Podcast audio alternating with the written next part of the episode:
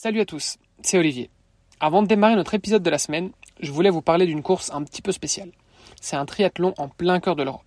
On nage en Allemagne, on roule en France et on court au Luxembourg. Il ne s'agit ni plus ni moins que de l'Ironman 70.3 du Luxembourg région Moselle. Ironman 70.3 pour mes amis français. Bref, comment se passe la course? On nage dans la rivière de la Moselle qui sépare l'Allemagne du Luxembourg, avant d'attaquer une grande boucle à vélo à travers les vignes, et pour terminer sur un parcours à pied plat, et donc très rapide. Alors que ce soit pour faire un bon chrono, pour se faire un gros kiff sur la beauté des paysages, ou encore pour profiter d'une région viticole de classe mondiale, vous aurez toutes les raisons du monde de faire l'Ironman 70.3 du Luxembourg. C'est clairement une course à ne pas rater. Alors filez vous inscrire. Je vous donne rendez-vous sur la ligne de départ. Et d'ici là, passons à notre épisode de la semaine juste avant d'appuyer sur le bouton de ta montre et de démarrer ton entraînement avec un super podcast dans les oreilles, eh bien, je t'invite à aller faire un tour sur devenirtriathlète.com slash livre. Tu vas pouvoir découvrir le livre Devenir triathlète que l'on a rédigé à sept mains sous la direction d'Olivier de Scooter et dans lequel on t'explique comment devenir triathlète, comment progresser en triathlon et enfin comment performer en triathlon. Allez, on arrête de parler. C'est parti. Salut les sportifs, c'est Armano et on est reparti pour un nouvel épisode du podcast Devenir triathlète. Comme d'habitude, mon compère d'épisode est Olivier de Scooter. Salut Olivier. Salut Armano, salut à tous. Et cette semaine, nous recevons euh, quelqu'un qui a l'habitude de faire euh, des capsules dans un autre podcast, parler de la tête d'un coureur, mais on va pouvoir parler avec Anaël Aubry. Salut Anaël. Bah, salut les gars et bonjour à tous vos auditeurs. Bah, je suis super content de pouvoir échanger avec toi. Je dois t'avouer que euh, un, un copain qui m'a dit que tu devrais l'interviewer et puis c'est vrai que j'ai commencé à regarder un petit peu ce que tu publiais sur les réseaux et notamment sur LinkedIn et je me suis dit, ah ouais, ça c'est le gars top avec qui il faut qu'on échange. On va parler sport, on va parler science, on va parler de science dans le sport, de sport dans la science, etc. De toutes ces choses qui s'imbriquent. Euh, mais juste avant, eh ben, on a l'habitude sur le podcast Devenir Triathlète de demander à notre invité de se présenter. Donc dis-nous tout. Qui est Anaël Aubry? Oula, c'est un programme. Ça, ça, ça, fait peur quand on me dit ça à chaque fois. Euh, tu peux y aller, on a deux heures. ouais, bah, c'est ça qui me fait peur. Avec moi, ça peut être dangereux. Euh, non, non, écoute, euh, j'ai un parcours euh, où euh, je, je, passe du coq à l'âne régulièrement. Enfin, de, de euh, je vais pas faire peut-être peut-être pas faire toutes mes étapes tout de suite dans la présentation. le triathlon, ça me parle plutôt bien. c'est la, la, fédération française de triathlon qui avait financé ma thèse lorsque j'étais à l'INSEP. Donc, donc ça me parle quand même un petit peu. une thèse où j'étais auprès des équipes de France olympique, donc au quotidien avec bah, la plupart des gens que vous voyez à la télé maintenant ou qui, n'y sont plus d'ailleurs, peut-être pour certains, enfin c'est pas peut-être, certains n'y sont plus. Et, et certains qu'on a reçus dans le podcast. Euh, et euh, bah, ça va être une bonne intro à ce que je, à ce que je suis professionnellement. Euh, à la base, j'ai une casquette plutôt euh, classique, hein, STAPS, entraîneur, prépa physique, etc. Euh, j'ai eu l'opportunité, comme je viens de, de, vous le dire tous les deux, euh, de, de, bifurquer sur une thèse, un doctorat en sciences, de, en sciences du sport à l'INSEP. moi, pour rien vous cacher, euh, la haute performance, c'est ce qui me bottait depuis tout petit. Et, euh, les, les, propositions de thèse que j'avais à l'issue de mon master me plaisaient pas forcément pour moi, en tout cas. Maintenant, elles m'intéressent beaucoup pour ma culture générale, dans le handicap, dans le vieillissement. J'ai vieilli et j'ai beau travailler dans la haute perf, je m'intéresse à, à d'autres sujets maintenant que je suis papa. Euh, et euh, mais en tout cas, voilà, il me fallait des choses qui me bottent. Et, euh, du coup, j'ai pu la, la, réaliser, notamment Yann Lemeur. Peut-être que ça parle, à, à, ça vous parle peut-être, peut-être ses infographies, YLM Sport Science, peut-être ça vous parle ou pas. Je sais pas si ça vous parle. Ça vous parle pas, vous tapez sur Google, ça va tout de suite vous parler. Euh, qui du coup à l'époque était euh, un profil assez unique en France. Hein, n'hésitait pas beaucoup à avoir ce profil-là, c'est plutôt des profils anglo-saxons. Euh, où dans les staffs, euh, il y a ce qu'on appelle des sport scientists, donc des scientifiques du sport en français, euh, qui sont un support hein, pour les entraîneurs, pour les athlètes, euh, pour des, des, aides à la décision, pour euh, creuser certains sujets, pour essayer de, de, de parfois trouver des peut-être pas des réponses toutes faites, mais en tout cas d'être plus fin, plus précis sur certains sujets. Euh, et donc euh, cette opportunité de thèse à l'époque avec la FF3 euh, pour des questions très simples d'entraîneur, je pense qu'on reviendra dessus, hein, parce qu'on avait prévu de parler de data, mais vous allez voir que souvent c'est déjà de faire le plus le plus basique qui sera le plus important avant de se poser des questions très très précises, très spécifiques, qui était grosso modo la question. Donc là, on a la sortie des Jeux de Londres pour vous situer. Donc on fait 4 et 5 chez les hommes, ce qui reste notre meilleur résultat chez les hommes. Donc Jeux de Londres 2012 pour euh, resituer. Ouais, c'est ça. Avec euh, Davidos et Laurent Vidal qui font 4 et 5. Euh, Léonie a fait l'équivalent chez les femmes depuis. Euh, Léonie Perriot. Euh, et si vous voulez, la question c'était, euh, bah, on sait que dans nos sports, pour schématiser, hein, il faut s'entraîner très dur, mettre du volume, mettre de l'intensité à haut niveau, parce qu'on a des athlètes qui sont très robustes à la charge et pour les stresser, en tout cas stresser l'organisme, leur organisme, pardon, bah c'est pas si simple que ça. Euh, et du coup, bah, on... On, reviendra tout à l'heure sur la définition peut-être de stress dont on a déjà parlé, mais euh, effectivement, euh, vu comme ça, sorti de son entre guillemets sorti de son contexte, le stress ça peut paraître négatif, mais tu nous expliqueras justement que c'est pas forcément un stress négatif dont tu parles. Ouais, complètement. là, l'idée c'est bah, comme tout le monde, je pense, dans le triathlon, hein, on passe par des phases d'entraînement, on s'entraîne un peu plus dur, on se on crée de la fatigue. Et, et pour schématiser, bah, à l'époque, la question du DTN, hein, qui s'appelait Franck Bignet, euh, c'était bah, Anaël, Yann, on a un souci euh, quand euh, quand les, les, les, les, athlètes marchent, c'est parce qu'ils se sont entraînés très dur, et quand ils ne marchent pas, c'est parce qu'ils se sont entraînés très dur. Ok, c'est quoi la différence entre les deux? Il y en a pas, en tout cas dans le contenu d'entraînement, si ce n'est que parfois la pièce elle tombe du bon côté, parfois elle tombe pas du bon côté. Alors ça vous paraît peut-être grossier ce que je vous dis là, hein, mais, mais mais mais c'est des risques qu'on doit prendre à haut niveau, et l'idée bah, c'était de de comprendre pourquoi des fois elle tombe du bon côté, pourquoi des fois elle tombe pas du bon côté euh, Qu'est-ce qui fait que quand attendu au mauvais côté, on répond mal à l'entraînement, donc on, on s'y adapte mal et donc on est moins performant le, le jour J. Euh, et puis, bah, si on a trouvé le pourquoi du comment, euh, comment les entraîneurs derrière, euh, sans passer au labo de l'INSEP, peuvent avoir des outils? Et là, on retombe sur de la data euh, qui soit simple, utilisable, compréhensible et qui permettent de, de pas trop se tromper sur la compréhension de, du niveau de fatigue de l'athlète pour pour pour être plutôt juste dans les contenus. Euh, donc voilà pour ce qui est un peu mon profil. Et puis euh, euh, bah, ce que je faisais à l'INSEP à l'époque avec la FF3 est un bon exemple. Euh, maintenant, je ne fais plus du tout de recherche en l'occurrence. Hein, J'en ai fait pour ma thèse. Maintenant, je, peux collaborer à des articles scientifiques, mais c'est les autres qui font de la recherche pour moi maintenant. Euh, soit à travers de, de, de, de, recherches que je peux consulter ou échanger avec des, des, des pairs ou, ou des collaborations. Et donc maintenant, je fais euh, principalement bah, l'autre casquette que j'avais à l'INSEP, qui est de les accompagner à l'entraînement, en stage, en compétition, euh, pour essayer justement d'être ce support dont on parlait et d'être euh, au maximum sur le terrain et pas simplement être euh, un donneur d'ordre qui donne des infos descendantes qui ne seront jamais appliquées parce que si on met pas d'humain entre les deux, bah, comme dans toute comme dans tout environnement, pas que dans le sport, ça peut, ça risque de ne pas très bien fonctionner sur le long terme voire pas du tout.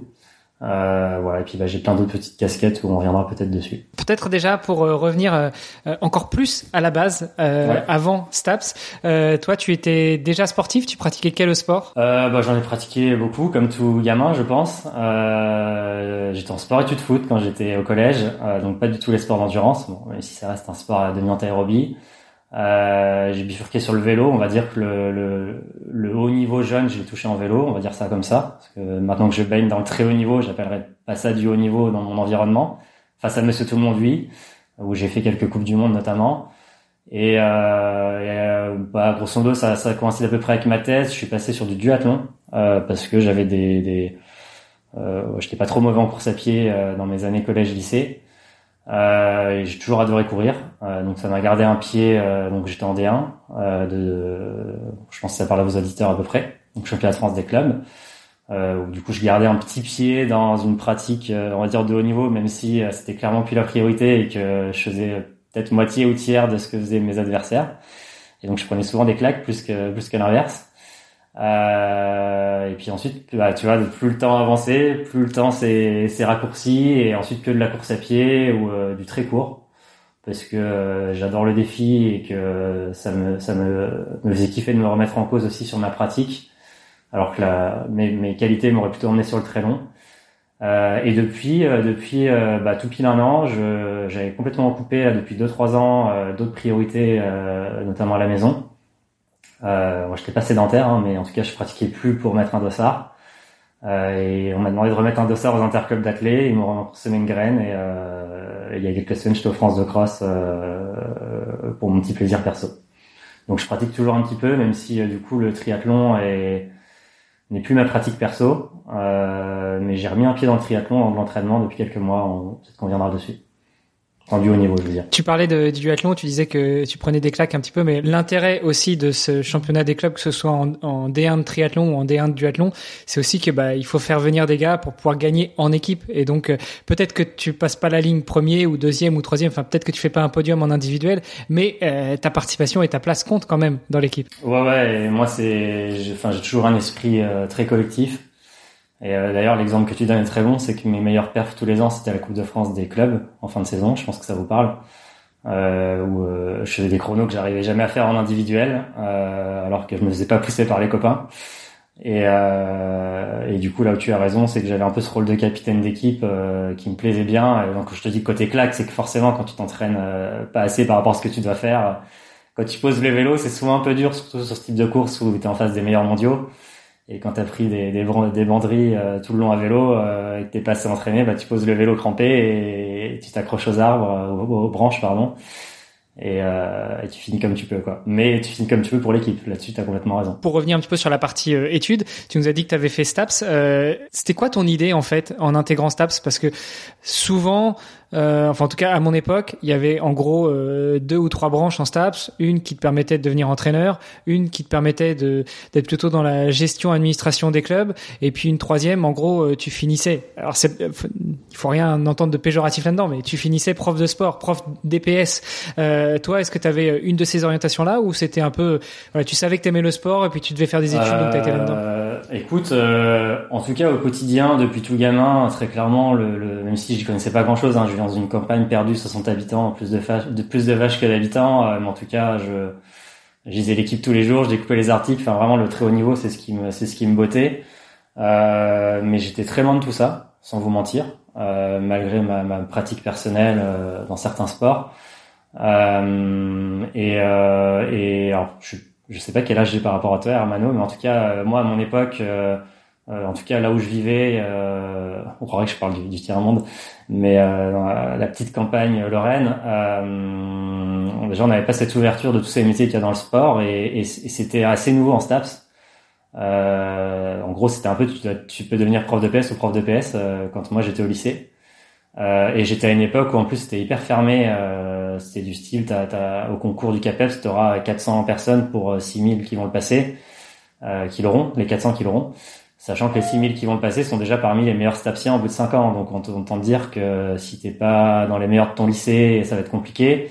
Sachant qu'en STAPS pour euh, en STAPS pardon pour faire de la du filtre, euh, c'est contrairement à ce que les gens pensent, hein, pour devenir prof de PS, c'est un des concours les plus durs de France. On a toujours cette image du prof de PS, euh, ouais, c'est cool, il encadre des gamins, il met trois plots, euh, mais c'est un, concours qui est très difficile. Alors qui est rendu plus ou moins difficile suivant les places, suivant les années évidemment.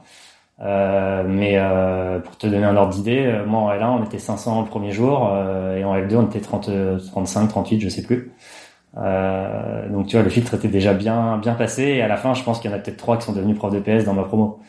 Bref et non et ensuite ça s'est fait bah, je pense comme beaucoup de, de jeunes hein, j'étais passionné de sport j'espérais travailler dans le haut niveau mais j'y connaissais pas grand chose et c'est des rencontres qui m'ont réorienté euh, moi, STAPS au début, c'était très compliqué, sans vous mentir. Et si ça peut aider certains de vos auditeurs, euh, euh j'ai failli jamais avoir ma première année. Euh, mes pires notes, c'était en physiologie en anatomie. Donc tu dis, le mec est devenu euh, docteur en sciences du sport et plus spécifiquement en physiologie de l'effort. Donc on pourrait se dire, c'est un peu, un peu ambivalent cette histoire. De mémoire, en L1, j'ai eu 4 en physio. Euh, cours donné par une, une prof de médecine. c'était hyper théorique, rien, rien en rapport directement avec la pratique, on va dire physique euh, pure. Euh, et puis à partir de la L2, on se spécialise un peu. Moi, j'avais tenté la branche entraînement parce que c'est ce qui me bottait. Et puis là, bizarrement, euh, les 4 devenaient des 19, des 20.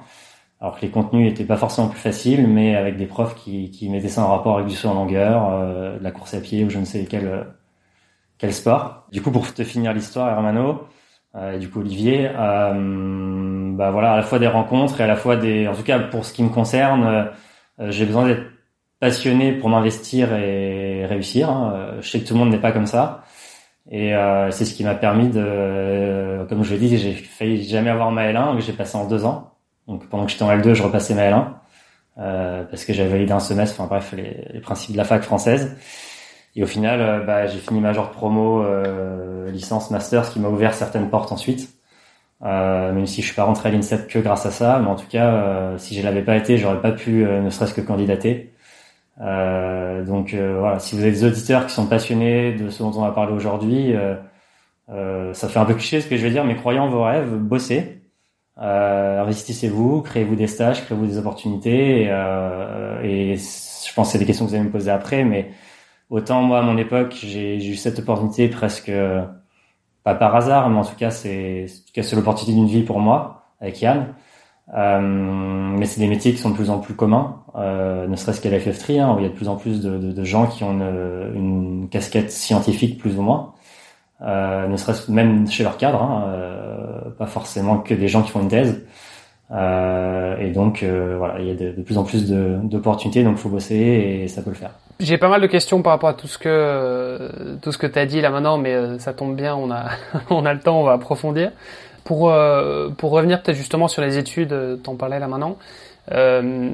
Ça ressemble à quoi Donc tu, bon, tu parles des études de STAPS, c'est c'est des études de supérieures d'éducation physique pour pour ceux qui qui connaîtraient pas, même si on a déjà parlé un petit peu sur le podcast. Euh, ça ressemble à quoi en fait, euh, éducation physique? As, le, le, cursus, t'as quoi comme type de cours? Euh, C'est vieux pour moi maintenant. et ça n'a pas trop évolué pour... Euh, c'est pas péjoratif ce que je dis, hein, pour euh, avoir des stagiaires régulièrement ou des, des, collègues que je fais intervenir dans ma formation par exemple, qui sont en STAPS. Euh, écoute, c'est très général en première année et de moins en moins général suivant ce que tu choisis parce que du coup euh, pour répondre à la question d'Hermano tout à l'heure il y a énormément d'opportunités dans différentes branches du sport maintenant. Euh, pas tant qu'il y ait plein d'emplois hein, mais que voilà il y, a, par exemple ce qui s'appelle APA qui est sur euh, ce dont on parlait avant hein, le handicap le vieillissement etc où, la pratique physique euh, on le sait peut apporter énormément. Et je parle pas de faire du sport au niveau là hein, je pense que je te l'apprends pas euh, et où on est pour l'instant très mauvais là-dedans en France. Euh, mais en tout cas, on forme des gens à ça et de plus en plus, il y a de l'emploi sur, le, sur, sur la question. Euh, la branche un petit peu entraînement que j'ai pu faire. Euh, alors moi, c'était un peu fourre-tout. Hein. Il y avait du management, il y avait de l'entraînement, de la prépa mentale, de la prépa physique. Mais bon, c'est quand même assez, assez, assez, on va dire assez euh, euh développement physique, pratique intensive, on va appeler ça comme ça. Et puis la branche, on va dire prof de PS dont on parlait avant.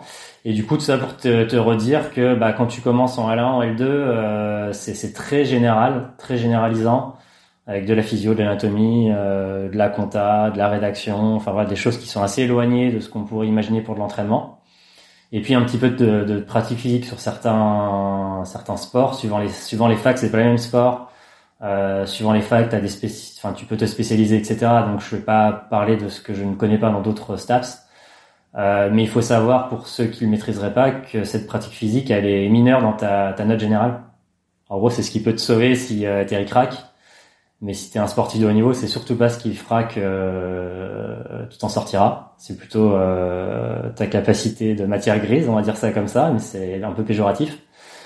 Euh, et puis, bah, comme je te l'ai dit, euh, moi, quand je suis parti plus sur de l'entraînement, euh, bah, là, l'anatomie, la physio ont été beaucoup plus spécifiques à l'entraînement. Hein, donc, euh, pour prendre un sujet très très basique qui parlera à tout le monde, ce côté filière énergétique, bah là, on est on est on est passé de on fait de la physio pure et dure à ouais concrètement à l'entraînement, qu'est-ce que ça peut nous apporter de la planification, etc., etc. Et puis, bah, comme le disait Hermano, la majorité des gens qui sortent de STAPS ne, ne travailleront pas dans du haut niveau. Et encore une fois, c'est pas une tare, bien au contraire. Oui, la, la, majorité, ils sont profs de, de PS, quoi. Euh, non, je dirais pas que c'est une majorité. Maintenant, je j'ai pas les chiffres en tête. Hein, encore une fois, je pense que c'est des stats qu'on peut trouver facilement sur des têtes de site du ministère, j'en sais rien. Non, non, j'allais te dire que dans ma branche entraînement, ils vont plutôt finir dans des clubs, dans des associations, euh, dans un petit peu de privé à, côté, enfin d'autres entreprises, etc. Euh, coach privé, etc. Euh, j'ai du mal à situer la proportion par rapport à prof de PS parce qu'encore une fois, prof de PS est très dépendant de, des, des, des choix ministériels. Euh, est-ce qu'on rajoute des profs? Est-ce qu'on enlève? Est-ce qu'on a beaucoup de départs en retraite? Est-ce qu'on coupe les, les, les, financements, etc. Euh, donc il peut y avoir des années où tu as une énorme opportunité et là on ouvre les vannes et euh, je te dis pas 3000 parce que j'en suis pas sûr mais en tout cas il va, va peut-être y avoir beaucoup de personnes qui peuvent devenir prof de PS au concours alors que l'année suivante, euh, bah, t'en as quelques centaines qui vont pouvoir euh, réussir, parce que c'est un classement, hein, ni plus ni moins. Euh, euh, et donc eux, pour le coup, euh, là, c'est, je l'ai pas vécu personnellement, même si en à partir de la L2, euh, tu mets un petit pied dedans, et puis ensuite, ça va de la L3, tu te spécialises, vraiment, donc la troisième année, la troisième année de licence. eux auront beaucoup plus de cours sur la pédagogie, sur la capacité à D'ailleurs, c'est assez, assez, assez fou ce que je veux dire, parce que je pense que des entraîneurs devraient aussi le faire, à savoir être audible en public, à savoir euh, emmener une classe derrière soi, etc.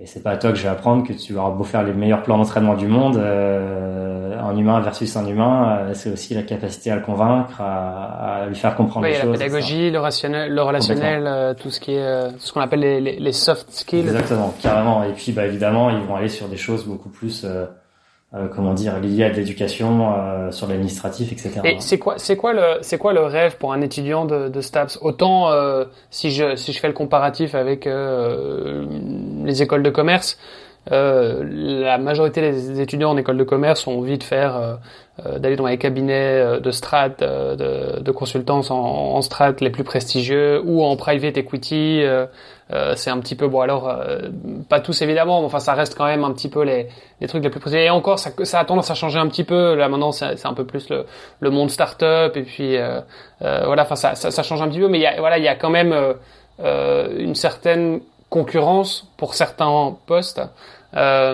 Pour les premiers de classe en tout cas c'est un peu ce qu'ils visent en STAPS les premiers de classe ils visent quoi? Le haut niveau? Alors, à mon époque, euh, sans te mentir, souvent la majorité des meilleurs euh, visaient le CAPEPS, visaient des profs de PS. Ok. Et c'est peut-être euh, c'est peut-être euh, l'inverse de ce que pourraient penser les gens.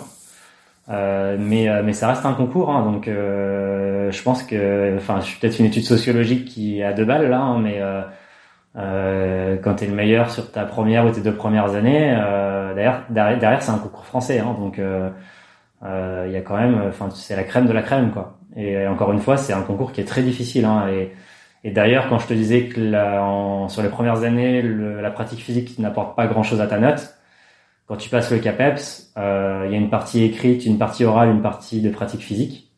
Ou euh, si je dis pas de bêtises, ça t'est évolué depuis, hein, mais il y a il y avoir quatre sports dans ta spécialité et un sport qui est totalement opposé. Et là, euh, c'est peut-être un peu cliché ce que je vais dire, mais c'est un peu le monde de, de l'olympisme athénien. Hein, c'est que c'est des gens qui ont une matière grise hyper efficace en tout cas dans ce que demande le concours, qui ont des super notes. Euh, évidemment, hein, c'est l'intelligence, il y a tout type d'intelligence. Hein. Tu peux, euh, j'en suis, je pense, le meilleur exemple. J'avais des mauvaises notes en L1 et quand ça correspondait à ma, ma façon de, de, de m'investir euh, cérébralement, bizarrement, j'étais major. Euh, ça prouve aussi certaines choses sur l'éducation euh, à l'école. Euh, et par contre, leur, leur, leur note sur le physique, là, pour, pour le coup, est éliminatoire et rentre complètement dans le classement. Et donc les gens qui, qui réussissent sur le concours du CAPEPS et qui sont dans les meilleurs au CAPEPS, donc on va dire le top 10, euh, pour schématiser, euh, c'est gros cerveau, gros physique, et gros physique pas que dans ta spécialité. Donc si t'es triathlète, on va dire, ou t'es fort dans les sports d'endurance, il va falloir que tu me fasses des, des rondades sur une poutre aussi, euh, ce qui est pas forcément euh, ce qui va avec. Euh, et du coup, pour finir de répondre à ta question. Et attends, quand tu dis parce que quand tu dis un sport, euh, un sport complètement inverse, enfin à l'opposé, euh, enfin, comment tu fais pour définir qu'un sport est à l'opposé d'un autre? Alors là, c'est, voilà, tu m'en demandes trop parce qu'à la fois c'est loin, je l'ai pas fait, mais euh, évidemment il y a des familles euh, type sportco euh, versus danse, tu vois. Euh, je me trompe peut-être, mais rien à voir. Et je sais que tu vois, le, bah, pour le coup. Donc tu te spécialises dans le rugby, il va falloir que tu fasses quand même, tu auras un examen en, en danse ou en, gymnastique artistique. Ouais, en gym, en, voilà, ou en danse, ou en escalade, j'en sais rien. Euh, en course d'orientation. Enfin là, ça c'est peut-être un peu moins vrai. Euh, mais tu vois le comment euh, euh, j'essaie de retrouver un exemple, mais en l'occurrence, quand je faisais ma thèse à l'INSEP, mon, mon colloque de bureau qui était qui faisait sa thèse en même temps. Et d'ailleurs, ça va peut-être prouver quelque chose à ce que je te dis avant. Hein, je, casse un peu l'image des profs de PS, mais mes deux directeurs de thèse qui sont des, des enfin c'est c'est c'est top 10 mondial hein, dans notre milieu, euh, et mon collègue de thèse qui était vraiment brillant. Les trois ont été majors au CAPES. Donc autant dire que j'ai eu des travails à, j'ai comment dire, j'ai eu du, des progrès à faire sur ma capacité euh, de rédaction, d'oral, qui est ce dans quoi tu te spécialises au CAPEPS. Hein. Euh, et, euh, et, donc, tu vois, mon collègue était très fort au foot et de mémoire, il a eu gym. Euh, ok. Donc, tu vois, tu pourrais te dire, euh, tu vois, il, jouait numéro 10, euh, tu vois pas Zizou euh, sur un sur un faire faire des faire des, des anneaux, je ne sais quoi. Euh, et du coup, pour finir de répondre à ta question, bah, je pense que c'est un petit peu différent maintenant, en tout cas à l'entrée en STAPS. Euh, même si la majorité des gens qui rentrent en STAPS, je vais pas te mentir, ils rentrent en STAPS parce qu'ils aiment le sport et qu'ils savent pas quoi faire. Euh, peut-être que c'est moins vrai avec le, le, le, comment dire le tu sais le mince comment s'appelle le parcoursup euh, où euh, comme du coup Stabs demande d'être très fort sur la matière scientifique, je sais que c'est très limitant pour certaines personnes. ce qui est peut-être aussi, euh, enfin, d'un côté, ça peut-être éviter ce côté un peu fluide dont je te parlais tout à l'heure. D'un autre côté, euh, me concernant, j'ai fait un bac ES, donc ça n'existe plus, hein, donc économique et social. Euh, enfin, je crois que ça n'existe plus sous ce nom-là. Euh, et euh, j'avais des notes où je me, je me, je me, je me contentais de, du minimum pour pouvoir m'investir dans ma pratique du vélo. Euh, et, euh, et j'avais ma prof principale et mon prof de PS qui sont ceux qui m'ont poussé à faire STAPS, alors que tous les autres profs me disaient ne va pas en STAPS parce que justement tu n'y arriveras pas. Euh, t'es nul en maths, t'es nul en SVT, euh, c'est très scientifique, tu vas pas t'en sortir. Et en fait les deux autres qui pour le coup me connaissaient euh, euh, dans mon investissement plutôt dans le sport de haut niveau et dans les matières qui me plaisent, parce que c'était déjà le problème hein, au lycée. Euh, les matières qui me plaisaient, j'avais 18, 19, 20. Celles qui me plaisaient pas, bah, oui, mais c'est ça. C'est pas, c'est pas que t'étais, c'est pas que t'étais bête c'est que c'est que t'étais pas forcément motivé pour certaines euh, pour certaines matières quoi. Complètement. Et puis le système scolaire m'y poussait pas forcément. En tant que je passais l'année suivante, euh, ça m'allait très bien. Et même si je me faisais engueuler par ma mère, euh, j'étais. Euh, non, mais on est on est d'accord. J'ai fait un peu pareil. Et, donc. et à l'inverse, tu vois, euh, bah quand j'ai trouvé ma voie, bizarrement, les matières scientifiques m'ont beaucoup intéressé. Et j'ai l'impression de me mettre énormément en avant. Mais en tout cas, j'étais dans les meilleurs de ma classe, voire le meilleur, vu que j'étais major. Euh, et encore une fois, c'était juste parce que ça me passionnait et que euh, bah, la physiologie de l'effort me passionne énormément, alors que faire de la physiologie euh, sur d'autres sujets ne m'intéressait absolument pas à l'époque. Euh, et du coup, j'ai toujours pas répondu à ta question. Je pense que beaucoup de, de, de, de lycéens, de plus en plus, sont passionnés par le haut niveau, comme tu le disais, je pense. Et donc forcément, euh, la voie d'entrée, c'est ça peut être STAPS, ça peut être STAPS, hein, mais pas forcément. Il y a d'autres opportunités si tu souhaites être entraîneur, préparateur physique. Euh, et du coup, euh, comment dire ça? Si tu veux, les études en STAPS, je pense, sont une parfaite première étape de mon point de vue, parce que ça doit être très généraliste. Tu, tu, tu, bah, c'est des études de long cours où tu vas faire beaucoup de bases euh, par contre, t'attends pas en sortant de master à être euh, prépa physique du PSG le lendemain. Euh, et tu, j'ai vu ta réaction et pour autant, euh, crois-moi, et c'est peut-être une erreur de jeunesse, euh, que ce soit mes collègues à l'époque ou tous les stagiaires que j'ai eus depuis, beaucoup s'imaginent que quand tu sors de master, t'as un bac plus 5 mais non, mais ça c'est pas que dans le sport. Hein. Ok, bon bah très bien. ça... me rassure. Non, non, mais parce que et d'autant plus. Alors après, bon, est-ce que c'est un truc de de de de, de vieux, tu vois euh, Je sais pas. Peut-être qu'on se fait vieux, tu vois. Mais euh, euh, j'ai l'impression que de plus en plus, bon, voilà, est-ce que c'est peut-être que peut-être que euh, les générations précédentes disaient la même chose de nous, euh, mais que les jeunes effectivement aujourd'hui euh, sortent, voilà, sortent de l'unif et parce qu'ils ont accès aussi à à, beaucoup plus d'informations, tu vois, qu'avant euh, via via les réseaux sociaux et autres. Ouais, euh, et bah, donc ils, ils ont l'impression que, euh, bah en fait oui, euh, je vais tout de suite arriver à euh, des postes de dingue, euh, des salaires incroyables, des responsabilités. Enfin, tu vois, alors que bah non, en fait, quand tu sors de l'unif, bah tu sais pas encore faire grand chose, et donc tu vas commencer en bas de l'échelle, et, et, voilà, et c'est comme ça. Et en fait, bah oui, on, on s'en fout des études que t'as faites. Au final, va falloir que tu commences en bas de l'échelle et que tu fasses tes preuves, quoi. Ouais, complètement, c'est ça. Et dans un milieu comme le sport de haut niveau, on va dire, où bah, j'allais dire, on n'a pas le droit à l'erreur, entre guillemets, même si des erreurs, on en fait tous les jours, hein, je vais pas te mentir. Euh, ce qui compte, c'est de s'en rendre compte, les analyser, d'essayer de les corriger. Mais en tout cas, euh, à partir du moment où tu commences à mettre un petit pied dans de la perte, mm. sans être à très haut niveau directement, hein, ça peut être chez des jeunes, euh, etc. Euh, ça demande, euh, comment dire, euh, d'être très humble, d'être très, très travailleur, d'écouter avant de parler et de, de, de, de ceci, savoir se nourrir des vieux, comme tu le disais, qui n'ont peut-être pas fait des études, mais qui ont beaucoup de bagages. Ouais, puis là, c'est quand même, c'est quand même euh. aussi un domaine, enfin, ouais, ce sera peut-être un peu le cas partout, mais, mais j'ai l'impression, en tout cas, que dans le sport, souvent, t'as le, tu sais, t'as un peu le, le, le, coach euh, qui a 40 ans de carrière euh, et en fait qui qui va pouvoir de manière très intuitive. En fait, il en a vu. Il faut, je pense que il en a vu des athlètes. Euh, il en a vu passer. Euh, il a vu les tendances. Il a vu ce qui marchait. Il a vu ce qui marchait pas, etc. Et, et, et qui sont peut-être parfois un petit peu moins, euh, un petit peu moins comme toi, tu vois aussi euh, scientifiques dans leur approche, mais, euh, mais voilà, qui ont une, une, une, approche très empirique, qui se disent, bah voilà, écoute, moi, des petits jeunes comme toi, j'en ai vu passer, donc c'est comme ça que ça va se passer et, et, pas autrement. Et, et, tu... et, et, et, je veux absolument répondre quelque chose à ce que tu dis, qui est très important à mes yeux. je vais te dire, j'ai plusieurs choses qui me viennent en tête. la première, c'est que ton exemple, il est très bon de mon point de vue, j'en parle dans quasiment tous les podcasts où je suis invité de lui. Euh, L'un, si ce n'est le meilleur entraîneur que j'ai croisé pendant ma carrière, on a collaboré pendant plusieurs années, c'est Philippe Lucas. Et souvent, quand je dis ça, les gens rigolent d'un coup parce qu'ils ont l'image de Philippe, euh, l'intérieur sport, etc. Euh, or, euh, certes, euh, Philippe est un entraîneur qui peut être dur, etc. Ça, il n'y a pas de souci. Alors que on va, réaliser, c'est l'un des entraîneurs les plus bienveillants et humains que j'ai pu croiser. Et ça, c'est un autre, un autre sujet encore. Euh, quoique.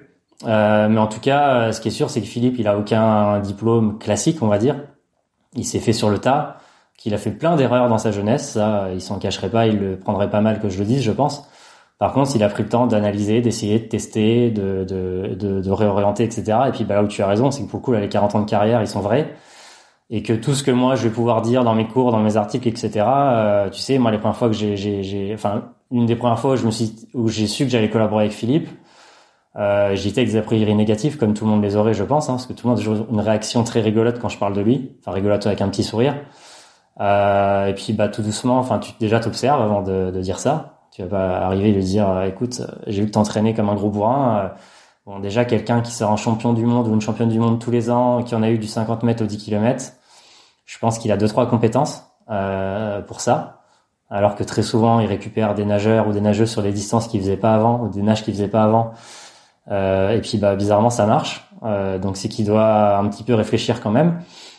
Et, euh, du coup bah lui c'est un bon exemple de ce que tu dis, c'est que pour le coup, de mon point de vue, il est ultra proche de tout ce que je pourrais dire dans ce podcast, dans mes articles, dans mes cours, etc. Sur du polarisé, sur l'intérêt de la muscu, enfin tout ce que tu veux. Je te prends un exemple, quand il a récupéré des nageurs d'eau libre, des Aurélie Muller et d'autres, quand il s'est mis à leur faire faire de la force en muscu, tout le monde, enfin tout le monde, beaucoup lui ont rigolé. Et puis bizarrement, quand un an après, elle était championne du monde, euh, ça rigolait un petit peu moins. Mhm. Euh, même si c'était pas que grâce à la muscu, mais bon, voilà. Et, euh, et, le contre-exemple de ce que tu dis, c'est que euh, oui, euh, il y a de plus en plus de sciences dans le sport, mais c'est pas complètement vrai. Hein, les sciences du sport, elles ont, elles sont bien plus vieilles que moi. simplement que c'est nouveau en France d'être de plus en plus sensible à ça. Oui, mais il y a quand même, il y a quand même un côté un, une, une, accélération un peu exponentielle dans le dans, dans, dans ces sciences du sport, non? Avec les nouvelles technologies aujourd'hui, avec les wearables, etc. Bah, je, je voulais dire deux choses sur ce sujet. C'est ça que je voulais te dire, c'est qu'en fait, euh, l'erreur souvent, euh, de mon point de vue, je pense encore une fois pas trop me tromper sur la question de, de jeunes universitaires, enfin de jeunes euh, professionnels qui sortent de l'université. Euh, et tu vois, j'en parlais justement avec un collègue il y a deux trois jours. C'est la personne qui me disait ça et, on a. Bah, D'ailleurs, c'est bon, bref, euh, c'est un autre sujet. Euh, J'ai déjà trop en dire. Et la, la, question, si tu veux, c'était oui, on peut, on peut devenir spécialiste de certains sujets, amener de la data, amener de la précision, amener des sujets qui n'existaient pas dans une discipline, etc. Ça, c'est super. Euh, par contre, euh, il y a deux choses qui sont hyper importantes. La première, c'est de bien maîtriser l'environnement dans lequel tu es. Euh, donc, quand je te prenais l'exemple de l'eau libre, j'ai beau avoir jamais été nageur d'eau libre, je me suis pas amené avec ma gueule enfarinée au bord du bassin avec Philippe Lucas sans me rencarder un petit peu sur ce que pouvait être l'eau libre. Donc, je me suis quand même mis une certaine pression pour creuser le sujet et pas simplement au travers de lecture.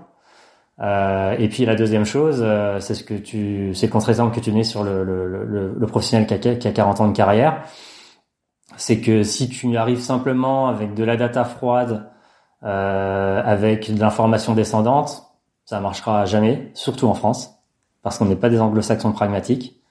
Et encore que eux aussi ont cette branche, euh, le scientifique doit avoir une, un pied sur le terrain quand même. Euh, mais ils auront plus, euh, voilà, ils, seront moins moins fermés à la science que, que nous au premier abord.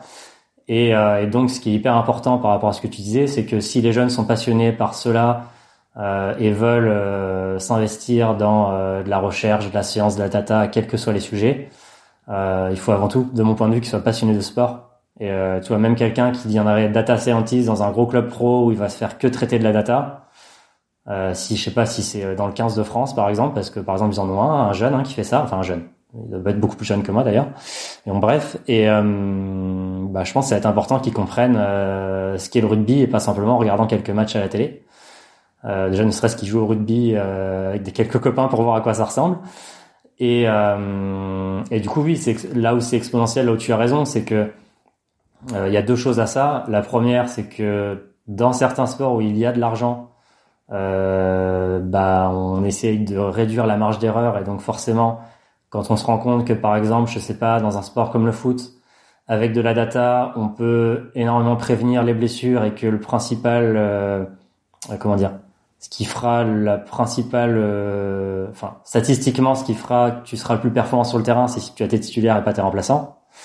Euh, donc forcément si tu mets de la data là-dedans que ça peut y aider tu vas le faire euh, et puis bah, plus on avance là-dessus, plus ça peut redescendre dans des sports où il y a un petit peu moins d'argent et où on va se rendre compte que bah, finalement, euh, sur ce que ça peut potentiellement apporter, la balance coût euh, rapport euh, gain-bénéfice peut être potentiellement intéressant.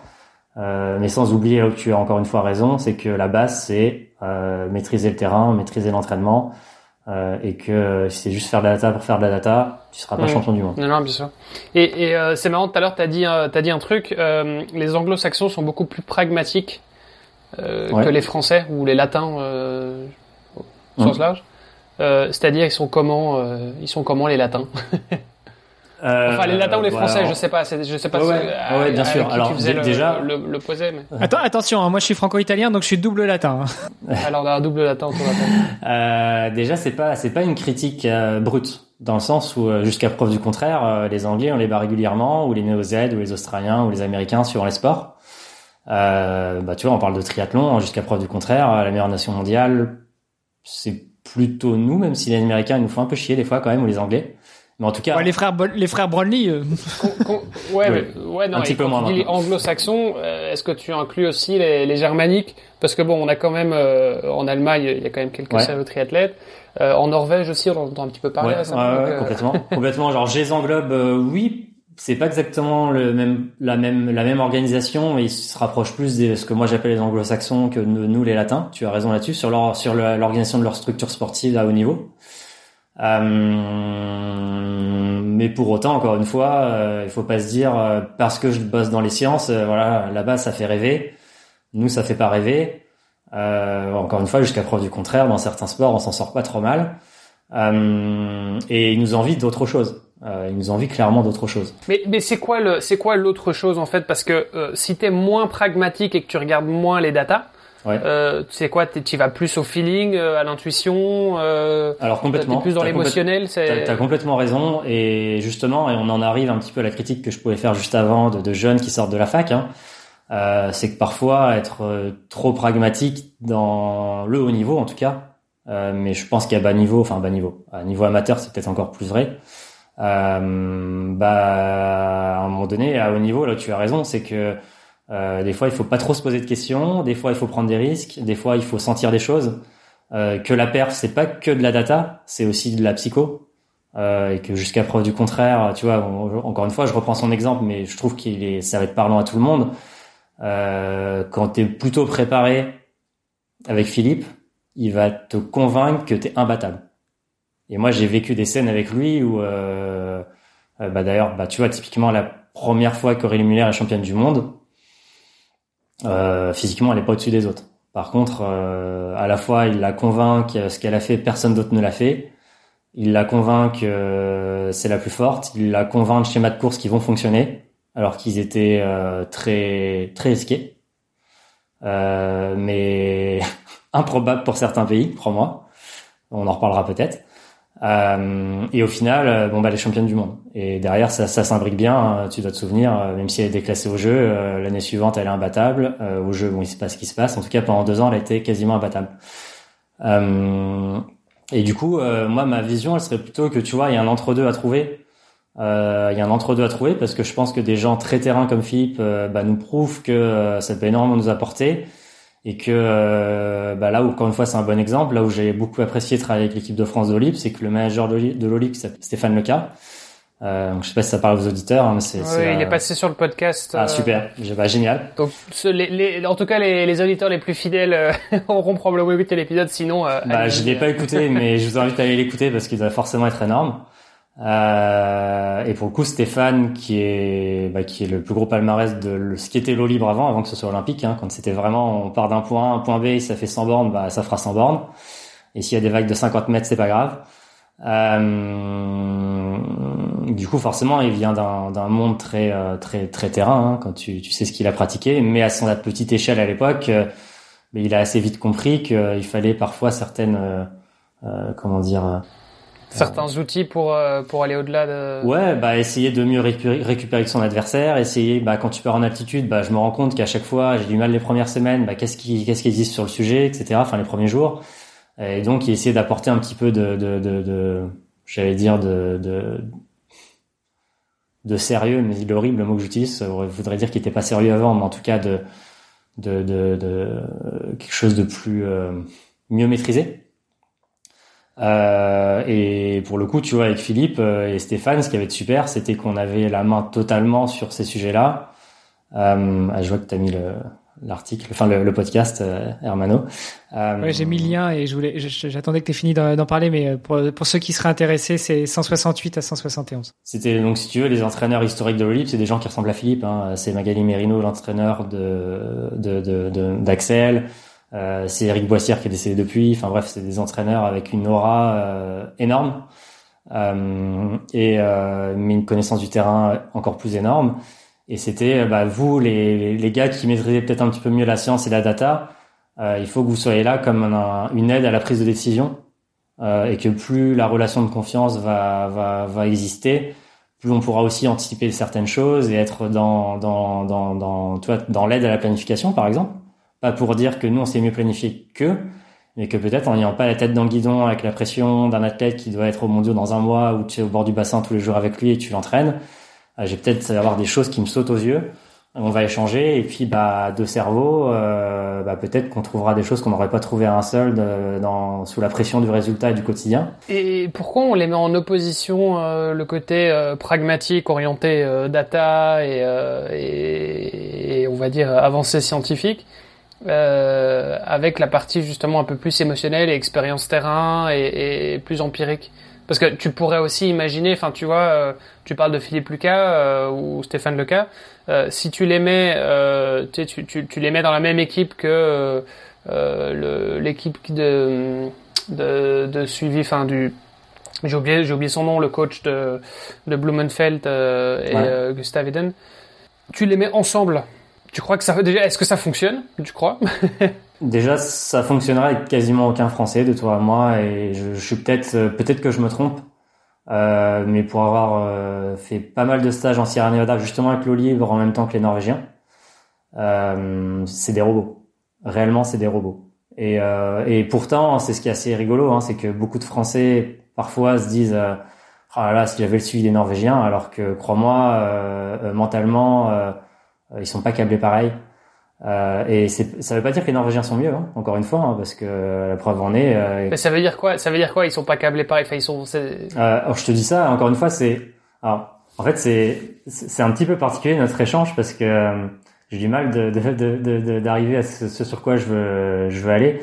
Euh, déjà, quelque chose qui est important que les gens comprennent, c'est que la performance elle est multifactorielle.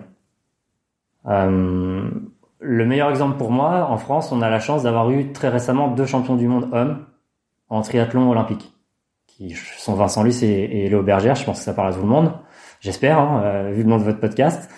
Euh, Vincent et Léo, ils n'ont pas la même éducation, euh, ils n'ont pas le même parcours.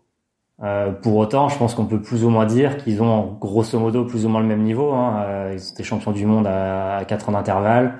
Euh, Vincent est encore dans le game, ça se trouve il repassera devant Léo cette année, j'en sais rien ou pas. En tout cas, on peut se dire qu'ils ont quasiment le même niveau, suivant les, les, les, les, états, de forme, de blessures, etc.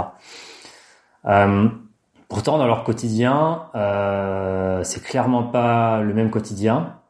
Euh, Vincent, pour le coup, il a eu un parcours plus long, il a eu différentes structures d'entraînement, il a testé des choses, il a essayé des choses, et je pense qu'il a plutôt trouvé son équilibre depuis quelques années avec Joël Fiol, son entraîneur et son groupe d'entraînement.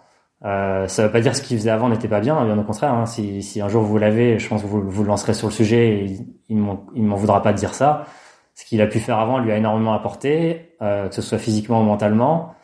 Euh, mais il a trouvé aujourd'hui un certain équilibre qui est pas le même quotidien que Léo, parce que certaines choses que Léo a dans son quotidien, je pense, euh, Vincent, ça pourrait parfois lui coûter mentalement. Euh, et donc sur le long terme, peut-être qu'il serait moins performant. Et à l'inverse, euh, je dis ça, alors des fois ils s'entraînent ensemble et ils acceptent de euh, se donner l'un à l'autre sur des périodes courtes de quelques semaines. Encore cet hiver, euh, je pense que vous avez dû voir qu'ils ont fait quelques semaines ensemble. Et je pense que ça profite à tout le monde. Par contre, au quotidien, euh, je suis pas sûr que ça marcherait pour connaître les deux sur une année, sur une Olympiade. Et je pense, pour le coup, pas trop me tromper en disant qu'ils ont trouvé un fonctionnement qui fait que quand euh, les planètes s'alignent bien, ils sont les meilleurs au monde.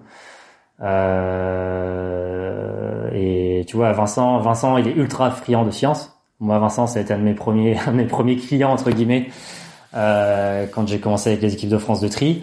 Euh, tu vois, un de mes premiers challenges, je me souviendrai toujours de recevoir un, mail de Vincent euh, sur l'intérêt du jus de betterave. Euh, où à l'époque il avec Pauline Ferrand-Prévot, les deux se posaient la question. Euh, sauf qu'avant qu'il m'interroge, il avait déjà été lire des articles scientifiques sur le sujet. Donc tu vois, on pourrait dire ouais, Vincent il est comme ça, ouais, ouais Vincent, il se donne certains moyens. Euh, pour autant, il n'est pas capable à ce que son quotidien soit une étude scientifique. Malgré tout, il essaye d'être assez euh, juste dans ses choix et pas juste prendre du jus de betterave parce qu'il a entendu ou lu ou euh, ah bah tiens euh, eux ils boivent du jus de betterave ils sont performants ouais mais est-ce que c'est que grâce au jus de betterave?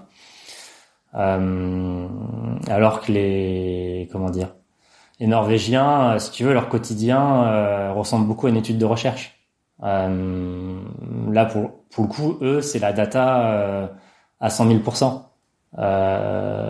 et c'est quoi pour toi une étude de recherche? C'est partir sur une idée et puis euh, itérer jusqu'à ce qu'on arrive à un résultat? Ah Non, non, c'est pas pas ce que je veux dire. C'est que euh, non, non, non, ils sont pas comme ça. C'était plus dans le sens où euh, euh tu vois, euh, quasiment au quotidien, ils vont prendre leur lactate, donc le, le, taux de lactate qu'ils ont dans le sang. ils vont faire des, des, des, tests en labo quasiment tous les mois, si ce n'est plusieurs fois par mois. ils vont évaluer leurs états de fatigue avec différents marqueurs. donc là, vous pourriez me dire, ouais, mais Anel, c'est ça le haut niveau. Euh, oui, c'est pas complètement faux. Pour autant, euh, euh, parfois euh, la data, enfin la data doit t'aider à prendre certaines décisions, euh, mais euh, il faut pas qu'elle aille. tu vois, le, haut niveau parfois te demande de, enfin en tout cas dans, dans en plus ce que je dis est pas complètement vrai parce qu'ils sont performants, ils sont performants et, ils gagnent, mais ils gagnent pas tout le temps non plus, tu vois. Donc c'est que ça marche aussi en face. Euh, encore une fois, je pense que c'est ce qu'il faut comprendre dans ce, ce, très haut niveau, c'est être en capacité de comprendre ce qu'on met en place, être en capacité de faire des choix qui semblent être les plus fins par rapport au public qu'on a en face de nous, au parcours des gens qu'on a en face de nous, euh, et puis euh, de, de, mettre en place une espèce de recette où on va tous mettre du poivre, tous mettre du sel, tous mettre du curcuma, euh, du gingembre ou ce que tu veux. Euh, mais que par contre, euh, bah, certains mentalement, tu vois, il y, a des athlètes, tu vas quand tu vas commencer à analyser les, années, les semaines, les mois que tu as passé avec eux, tu vas te rendre compte que s'ils ont pas leur jour off régulièrement pour totalement couper du triathlon, sur une Olympiade, ils tiennent pas. Euh, alors que tu pourrais me répondre, bah, Manel, on fait du triathlon, la base aérobie c'est important, ça va faire trop de jours off à la fin d'une saison. Ouais, mais si tu les perds au bout de trois mois, est-ce que réellement euh, c'était un bon choix? Euh... Au final, une journée de pause dans la semaine, ça fait que 52 journées de pause dans une année. Donc ça veut dire qu'au lieu d'avoir 365 jours d'entraînement, t'en as, euh, t'en as 317, ce qui est quand même pas trop mal. Alors ok, on parle du haut niveau, mais, mais, mais justement. Ouais, ouais, mais ce qui est ce qui est vrai, mais à l'inverse, tu te rends compte que pour certains, euh, ça répond bien physiologiquement comme psychologiquement, et pourquoi s'en passer du coup, tu vois et, et, du coup, à la fois, il faut avoir le nez fin euh, pour pour euh, ressentir ça sur le terrain, mais aussi si tu peux avoir des datas. Tu vois, l'exemple d'Axel est un bon exemple. Euh, Axel, tu vois, par rapport à ce que tu viens de dire, par rapport à la façon dont l'entraîne Magali, euh, on a essayé de lui mettre des jours off parce que on voulait euh, mettre en place certains entraînements un petit peu plus punchy, on va dire, moins très longue distance pour euh, essayer de repasser des caps pour le, la distance olympique qui est de 10 km. Hein, c'est sur le 25, hein, où il est injouable depuis plusieurs années, hein, pour ceux qui suivent pas. Euh, et, euh, et, en fait, on, Axel fait ce qu'on appelle une, une mesure de variété de la fréquence cardiaque au réveil. Donc, je sais pas si ça parle aux auditeurs ou s'il faut que j'explique en 10 secondes. Bah, si, alors on en a déjà parlé un petit peu sur le podcast, mais je pense que ça vaut la peine effectivement de, de revenir euh, sur. Ouais, bah, en, en 10 secondes, en gros, euh, notre notre système, il est il est géré par notre système, enfin notre système, notre corps, hein, euh, dans, sa globalité, est géré par notre système nerveux autonome. Euh, qui va tout gérer, hein, votre votre votre digestion, euh, la capacité à nous écouter aujourd'hui, etc., etc. Euh, et pour le sport, pour faire simpliste, on a une pelle d'accélérateur et un frein qui sont le système sympathique et le système parasympathique. Euh, ce qu'il faut comprendre là-dessus par rapport à ce que je vous disais, c'est que euh, ces deux systèmes, on est capable indirectement d'évaluer euh, leur niveau d'activation euh, et donc re-indirectement nos niveaux d'énergie, nos niveaux de récupération, etc., etc. Euh, je dis indirectement parce que pour le faire directement, il faudrait planter une petite aiguille dans votre cœur et, et en France, ça c'est pas trop possible. En Australie, c'est possible. Pour reprendre le côté pragmatique dont on parlait avant, dans les études de recherche, hein, où en Australie, si on dit euh, ça peut nous aider dans la recherche, euh, t'y vas. Alors qu'en France, ça veut dire quoi? Tu mets une aiguille euh, dans le cœur Non, c'est pas. Comment? Alors c'est un petit peu. Là, c'est un petit peu. Euh, on va pas aller aussi loin, mais tu vas avoir un, des cardiologues qui sont spécialisés spécialisés là-dedans. Il y a rien de dangereux, même si c'est invasif. Euh, et donc tu vas être. L'analyse sera directe alors que le HRV, donc la, la variété de la fréquence cardiaque, le HRV c'est de l'anglais. Euh, en fait, on va mesurer euh, plusieurs choses, notamment le temps qui est entre chacun de vos battements cardiaques, parce que votre cœur ne bat pas de façon euh, euh régulière. Régulière, merci. Je cherchais le mot, je suis fatigué. Il bat de façon aléatoire, donc euh, typiquement pour 60 battements minute, c'est pas un battement par seconde, et que je dis de façon indirecte parce que suivant ce côté aléatoire et en fait, on, en fait le pourquoi HRV quand vous allez chez cardiologue, vous avez, cette fameuse courbe avec un bel arrondi, un espèce de triangle ensuite. Prenez chaque point, euh, c'est QPRS et le R, c'est le grand pic que vous avez en haut. Euh, et donc c'est euh, ce R, c'est le nombre de battements par minute. Enfin le nombre de R et le nombre de battements que vous avez par minute quand vous avez votre cardio à l'entraînement. et donc ce, ce, ce, cette VFC, ce HRV, VFC en français, euh, va du coup nous permettre d'estimer indirectement comment vont vos systèmes nerveux. Et il n'y a rien de négatif dans le côté vont, hein, mais est-ce que j'ai besoin de récupérer un peu plus? Est-ce que j'ai besoin de faire un petit peu de sprint? Est-ce que j'ai besoin d'aller plutôt sur du longue distance, etc. à l'entraînement? Euh, Et, euh, et peut-être peut-être ça explique aussi certaines choses sur le profil d'Axel. Et on s'est rendu compte que euh, il y avait rien de plus mauvais pour enchaîner les semaines d'entraînement pour lui, pour te répondre, Hermano, à faire une semaine, une, une journée, pardon, où il ne fait rien du tout euh, et donc lui cette journée cette journée de repos c'est une petite séance de 2000 facile euh, dans l'eau, hein, ce qui représente rien pour lui. Hein. Peut-être que les gens se disent 2000 mètres dans l'eau, mais c'est déjà beaucoup. Non, il nage 20 bornes tous les jours, donc c'est pas grand chose. Euh, enfin deux fois 10 bornes. Et, euh, et, et, et, à l'inverse, tu vois la personne avec qui on traite ça qui s'appelle Robin Plat, vous aurez peut-être un jour dans votre podcast. Euh, on le faisait à l'autre extrême avec euh, Florent Manodou, je pense que ça parle aussi à tout le monde, qui est sur du coup l'autre extrême en termes de distance. Euh, et lui, bah, très clairement, à l'inverse, on s'est clairement rendu compte que ces journées de repos, elles avaient un réel intérêt pour euh, rebooster son système nerveux, notamment pour recharger, recharger certaines, recharger pardon certaines hormones, pour être hyper efficace sur des entraînements euh, très violents, hein, qui vont à l'opposé de ce qu'on fait en triathlon, euh, mais dont il a besoin pour euh, pour progresser sur le long terme sur 50 mètres. et ce qu'il y a d'assez d'assez d'assez fou, même si du coup on est un petit peu parti loin de la question de départ c'est que les deux, euh, ils répondent un petit peu à l'opposé de ce qu'on t'apprend sur des cours euh, classiques sur le HRV, euh, où on, bah voilà, s'il se passe ça, c'est ça, s'il se passe ça, c'est ça. Euh, et donc, euh, pour prendre du recul là-dessus, euh, en tout cas notre façon de faire avec Robin sur le, ce type de mesure, c'est d'accepter que pendant plusieurs semaines, on prend pas de décision et on dit rien aux entraîneurs, on mesure, on observe et on note le plus de choses possible. Euh, sur de l'entraînement, sur du sommeil, sur euh, sur la nutrition, etc. Et si des tendances ressortent, bah là, on va essayer de voir si elles sont toujours associées à des choses semblables. Euh, et en l'occurrence, on n'a pas dit ah bah tiens, euh, Axel met un jour de repos, il se passe ça. On, on a échangé sur le sujet au bout de X tests de jours de repos pour voir ce qui se passait. Et à l'inverse de X jours où il mettait un petit peu moins de repos. Et cet aspect, cet aspect intuition euh, dont tu parles, Ouais. est-ce que c'est pas quelque chose qui va pouvoir s'expliquer un jour? C'est-à-dire que, enfin, la science euh, évolue et donc en fait, il y a plein de choses qui, dans le passé, on disait bah oui, bah ça c'est c'est que de l'intuition, on sait pas Mhm. l'expliquer pourquoi. Et en fait, aujourd'hui, bah si, on parvient à expliquer certaines choses.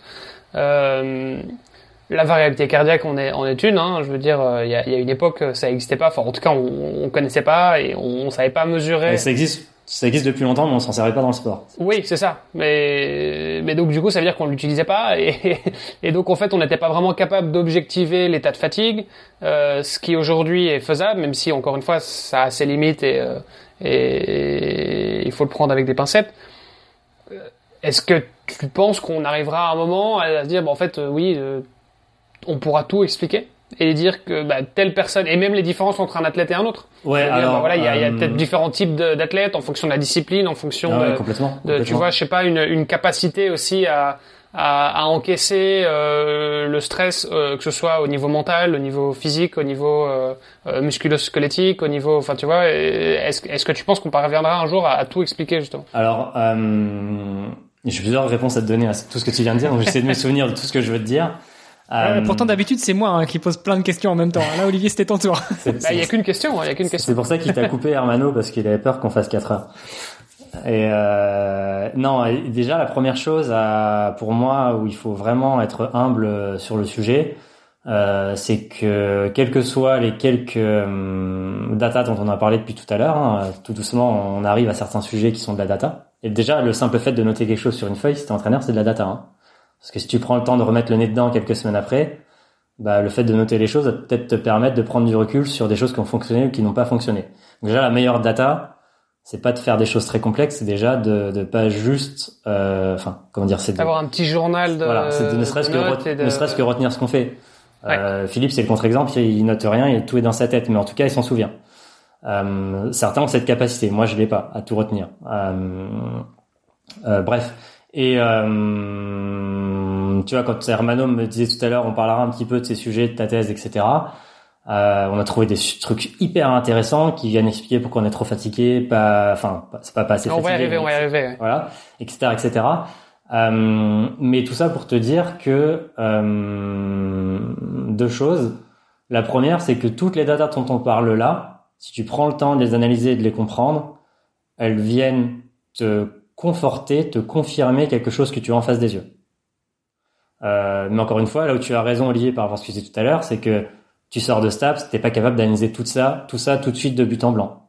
Pour autant, euh, moi, le, le retour d'expérience que je peux faire de mon parcours et de celui de mes collègues, euh, je prends, je prends ma parole pour eux, euh, c'est de dire que euh, ces, ces data, ces notes, elles nous permettent de nous tromper le moins possible et d'objectiver euh, des choses que l'on pourrait voir, ressentir par expérience du terrain, mais que très souvent ces signaux, euh, si tu prends le temps d'avoir de l'empathie pour tes athlètes, de comprendre que de l'entraînement c'est pas juste des kilomètres et des seuils, etc. Euh, finalement, cette data ne vient que confirmer des choses que tu as en face de toi et aussi justement, tu vois, quand on parlait des systèmes nerveux, bah, ces deux systèmes nerveux, dont on parlait, quand tu es cramé à l'entraînement, euh, l'un des, enfin les deux choses qui se passent sur ce système nerveux sont qu'en gros, tu as, moins de capacité à appuyer sur la pédale d'accélérateur et que tu as le frein à main qui est tout le temps levé. Euh, bah, une fois que je t'ai dit ça, que tu réfléchis à des moments où tu as été fatigué dans ta vie par le sport ou pas par le sport, hein, euh, parce que ça a les mêmes les mêmes conséquences. Euh, donc des moments où tu as été un peu un peu fatigué, euh, enfin très fatigué, un peu sur ce côté burn-out, etc. Euh, est-ce que c'est ce que tu as ressenti? Ouais, c'est ce que j'ai ressenti. Pour autant, est-ce que tu as essayé de modifier ton planning d'entraînement ou certaines choses dans ta vie? Je pense qu'on va pas se mentir, tous les trois, on l'a pas forcément modifié parce que euh, parce que on a ce côté no pain no gain, il faut y aller, il faut pas se poser de questions. Oui, et puis c'est facile de l'analyser après coup aussi. C'est-à-dire que sûr. quand t'as la tête dans le guidon, tu vois, te dire euh, est-ce que je suis vraiment moins bien que hier? Est-ce que, enfin, tu vois, je veux dire, c'est pas Et toujours plus facile d'analyser. Euh, complètement, complètement. Et du coup, bah, deux choses par rapport à ça. Euh, la première, c'est euh, le, le stress, il est nécessaire, dont, dont parlait Arnaud tout à l'heure. Euh, on, enfin, on, on peut pas atteindre le très haut niveau sans prendre certains risques à l'entraînement. Ce qu'il faut, c'est que ce risque soit mesuré et qu'on limite le maximum la marge d'erreur. Et donc forcément, euh, je sais pas, euh, euh, je te parlais de l'exemple des nageurs de flip parce que je sais que ça impressionnera les gens si je donne des séries, etc. Euh, mais je pourrais te faire le contre-exemple sur des disciplines plus rapides. Euh, quelqu'un, tu vois, Pierre Ambroise, Pierre Boss avec qui je bosse depuis un an, je l'ai vu passer des séances. Euh, elles sont inimaginables. Pour autant, à un moment donné, s'il veut être champion du monde sur 800 mètres, il est obligé de les passer. Euh, il est obligé de les passer parfois sous certaines fatigues, alors que tu as envie de rester à la maison. Mais ce qu'il faut, c'est est-ce qu'on est trop fatigué, est-ce qu'on enfin, qu'on n'est pas trop proche du risque de blessure ou pas? Et donc le haut niveau nous oblige quand même, tu vois, à ce, ce petit rôle d'équilibriste euh, qui est nécessaire et qu'à vouloir tout maîtriser, bah, je pense que ça va être euh, limitant. Et toi, ton job aujourd'hui, c'est ça, c'est de dire, euh, et c'est un peu, enfin, tu, tu parlais de ta thèse aussi, on peut revenir dessus, mais c'est, euh, c'est de dire, voilà, il faut effectivement pousser euh, jusqu'à la limite. Sauf que moi, enfin, toi, ton job, c'est de dire, voilà, la, limite, elle est là. Comment est-ce qu'on fait pour l'atteindre au plus proche sans la dépasser, quoi? Ouais, ça, encore une fois, ça dépend des structures dans lesquelles j'étais, où mes rôles sont différents et les points de départ sont pas les mêmes, et les points d'arrivée sont pas les mêmes, et que euh, j'ai pas une méthode. Hein, c'est pas, c'est la méthode d'Anel Aubry. J'arrive toujours dans des contextes totalement différents, dans des sports, si vous avez un petit peu regardé, euh, différents, parce que ça me plaît. Hein. Faut pas se mentir, je vais pas vous mentir. Euh, ça me plaît ce côté challenge, euh, pas que j'ai réponse à tout, hein, mais d'aller de, de, sur des, des projets qui me plaisent en tout cas plus que de changer de sport, on allait sur des projets qui qui qui, qui m'animent. Euh, et du coup, j'ai pas toujours le même rôle. Mais du coup, oui, l'un de mes rôles a été, a pu être et est encore parfois. Euh, donc, euh, l'exemple dont je te parlais avec Philippe est un très bon exemple. Le tout premier stage où euh, que j'ai pu que j'ai pu faire avec eux, donc on est en Sierra Nevada. On est, du coup, ça doit être l'année des Jeux, si j'ai pas dit, des Jeux de Rio. donc, c'est la prépa prépa avant les Jeux. Euh, est au début de l'histoire ensemble, même si ça faisait deux ans qu'on collabore ensemble. En tout cas, c'était la première fois où j'étais aussi longtemps avec eux sur le terrain. Avant, on était beaucoup plus sur du testing, du conseil, etc. Euh, et moins du quotidien.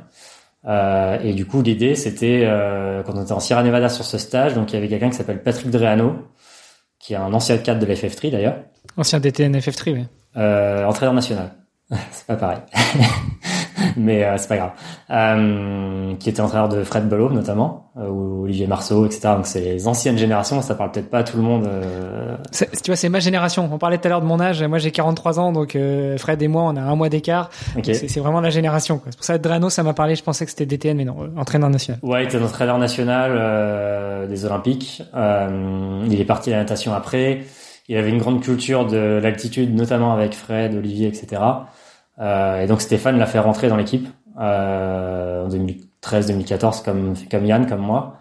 Euh, pour aller sur les. En fait, on a monté un projet où l'altitude était au centre du projet. Philippe, il voulait pas entendre parler d'altitude parce que la seule fois il y était avec Laure, il est descendu au bout de quelques jours parce qu'il voyait qu'elle faisait pas les mêmes temps que qu'au niveau de la mer.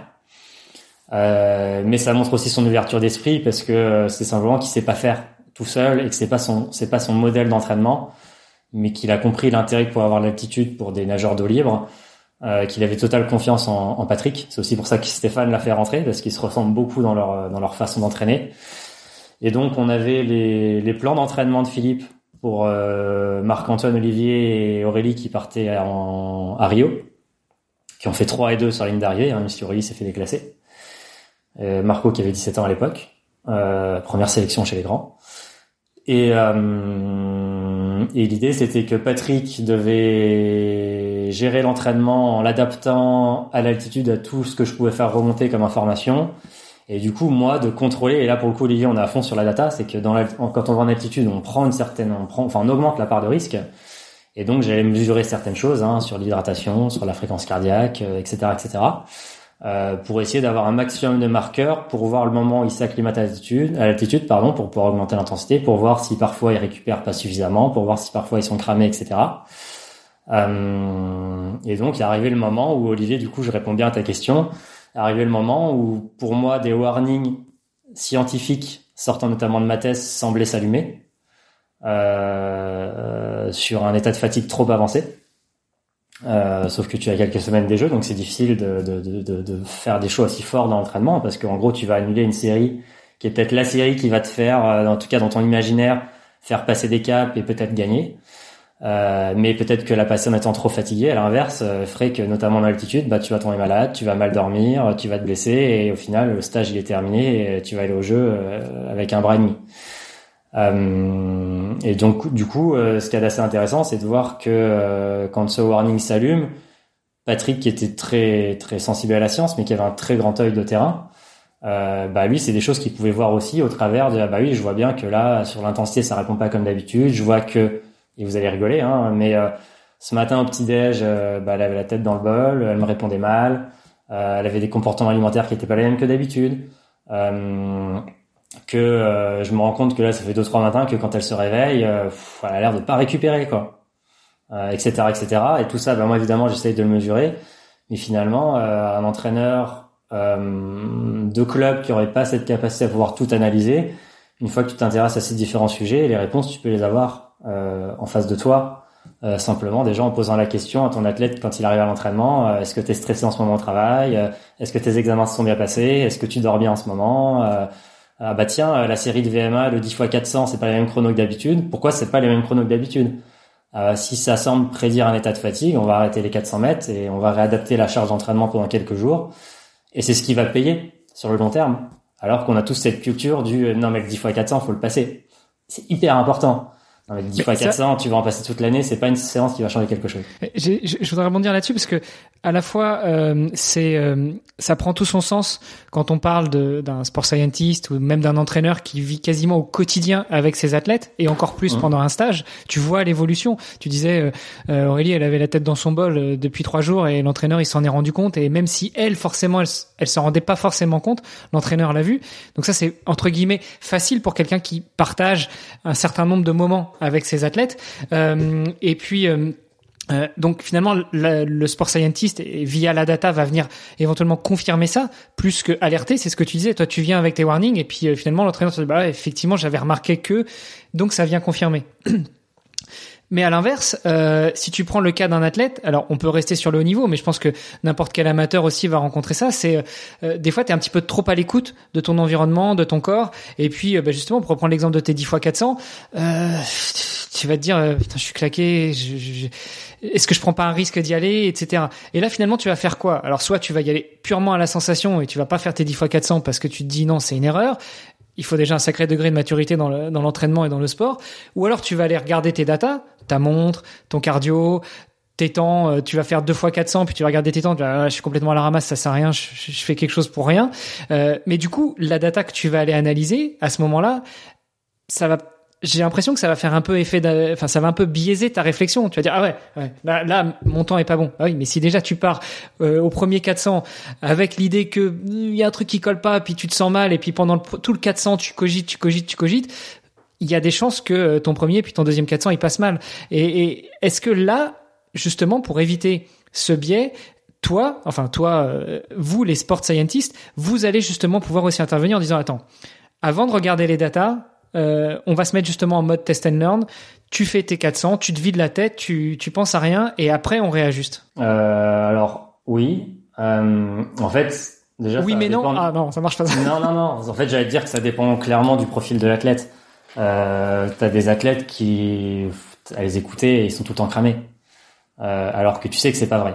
Euh, et puis t'as d'autres athlètes, euh, c'est l'extrême opposé. Euh, ils sont cramés, mais euh, ils vont tout faire pour passer la séance alors qu'ils euh, sont en train de taper le mur. Donc c'est plus ça que je voulais te dire, c'est que et ça, je pense que c'est la même chose pour des amateurs. On, a, on en connaît tous autour de nous, peut-être nous les premiers, qu'ils ont parti, qu'ils ont parti d'une ou de l'autre famille. C'est pas que, et en l'occurrence, je, je pense qu'avec la définition que je viens d'en faire, il y a du plus et des moins des deux côtés. Euh, et euh, là où tu as raison, c'est que quel que soit notre niveau, euh, à on est un petit peu impliqué dans notre pratique, hein, on y va presque tous les jours. Euh, voilà, forcément, si on parle de haut niveau, c'est trois fois par jour en triathlon, mais quelqu'un déjà qui s'entraîne ne serait-ce que cinq fois par semaine, c'est parce qu'on a cette image du très haut niveau. Mais à l'échelle du français moyen, c'est un sportif bien impliqué. Hein. Euh, et je pense que les triathlètes qui font cinq fois semaine, déjà, c'est pas mal, quoi. Euh, et, euh, et, du coup, forcément, là où tu as raison, Hermano, euh, c'est que si tu ajoutes sa vie professionnelle, sa vie personnelle, les mauvaises nuits avec les gamins, les déplacements pro, etc., etc., tu vas quand même plus souvent passer par des entraînements où la planif, enfin la, la, prépa, elle est longue, quoi. Là, je prends plaisir moyen, quoi. Euh, pour autant, là où tu as raison, c'est que bah, parfois, euh, enfin, certains types d'entraînement ne te demandent pas forcément d'être euh, au top du top, euh, alors que d'autres te demandent de pouvoir les réaliser. Et du coup, cette distinction, elle est importante. Et du coup, c'est là où, au début, quand je t'écoutais, je voulais partir là-dessus, puis finalement, je, je t'ai répondu ça. Mais où, de mon point de vue, c'est peut-être parce que c'est ma, ma, mon profil. Hein, mais je considère que c'est c'est important d'être un petit peu curieux de ce qu'on fait et de d'écouter des podcasts comme les vôtres hein, ou d'autres ou d'aller lire des choses parce que bah, peut-être que moi j'ai pas la vérité euh, peut-être que je me trompe euh, euh voilà de se faire sa, sa son, son, son idée sur tout ça. Euh, parce que encore une fois euh, là où tu as raison c'est que euh, réussir une préparation, c'est pas simplement appliquer à la lettre ce qu'on nous a demandé. Et à l'inverse, c'est pas simplement s'écouter tout le temps. Euh, il y a un entre-deux dans tout ça. Et donc, pour finir de te répondre, euh, à partir du moment où tu mets de l'intensité, euh, donc allez, on va se dire euh, tout ce qui est au-dessus du seuil, pour faire simple aujourd'hui. Euh, pour tes systèmes nerveux, pour partir sur, parce que je veux pouvoir partir sur tous les sujets évidemment, c'est quelque chose qui est euh, très très impactant. Mais attention, euh, il le faut. C'est par c'est par ça, c'est en passant par ce type d'entraînement qu'on va passer des gros caps. Donc euh, donc c'est nécessaire. Faut pas se dire attends, il vient de me dire que j'ai tiré mon frein à main taquet et que je vais mettre 6 heures à redescendre. Ouais, mais si tu crées pas ce stress, à un moment donné, tu vas pas passer des caps. Donc après, à toi de faire les choix. Est-ce que c'est de la VMA, du seuil, de quelle façon? Est-ce que je mets plus de récup, etc. Ça, c'est d'autres sujets. Du coup, ce type de séance, euh, si tu veux qu'il t'apporte réellement, tu as besoin de le passer sans être euh, dans un état de fatigue négatif. Donc après, peut-être qu'on va, on va ensemble définir ce qu'est cet état de, fatigue négatif. Je fais étape par étape. À l'inverse, tout ce qui va être sur la basse intensité, notamment, donc où, du coup le, le nerf vague, tu le, enfin la d'accélérateur, pardon, tu appuies peu dessus et tu, tu, tu, tu, tu euh, crées d'autres adaptations par l'entraînement. Donc, par exemple, augmenter ton réseau capillaire, c'est-à-dire le nombre de vaisseaux sanguins que tu as, tu as dans les muscles. Ça veut dire augmenter le, le, côté charnu de ton ventricule gauche, donc c'est l'endroit d'où tu éjecté le sang. Bah, tout ça, ça t'aide à ton système aérobie, donc ça va t'aider sur le long terme à être plus performant euh, sur triathlon. Et notamment, bah, tu vois, un truc tout bête, mais c'est qu'en faisant de la basse intensité, tu augmentes ta capacité à soutenir les charges, quelles qu'elles soient, hein, pas que sportives. Euh, et du coup, c'est cool parce que je suis en train de te sous-entendre que quand tu es trop fatigué, faire de la basse intensité, ça t'est profitable sur le long terme. Euh, c'est juste qu'il faut accepter que parfois, certains entraînements, tu t'embêtes un petit peu et en plus, tu as mal aux jambes ou aux bras. Donc en plus de t'embêter, c'est dur. Euh, mais tu, tu n'augmentes pas cette part de risque d'aller sur trop de fatigue ou de te blesser ou etc etc. De mal dormir, de tomber malade. Parce que si tu fais de l'intensité en étant trop fatigué, tu crées une dépression, donc le moindre virus qui passe, tu vas tomber malade, etc., etc. Finalement, c'est hyper négatif à la fois pour son entraînement et pour ta vie de tous les jours. Euh, mais si tu as simplement mal au canne et que du coup c'est dur de passer les 400, mais qu'aller à une seconde ou deux près, tu fais tes meilleurs temps, enfin tu fais les temps que tu avais prévus, t'es pas cramé. Quand t'es cramé, euh, je sais pas, je vais prendre des temps qui parlent à tout le monde. Euh, si prévu de faire tes 400 en une 20, euh, si tu les passes en une 21, une 22, c'est juste que tu es un peu dans le dur, que c'est difficile, mais ça passe. Euh, si par contre tu commences à exploser, que c'est une 23, une 25, euh, etc., laisse tomber, ça sert à rien.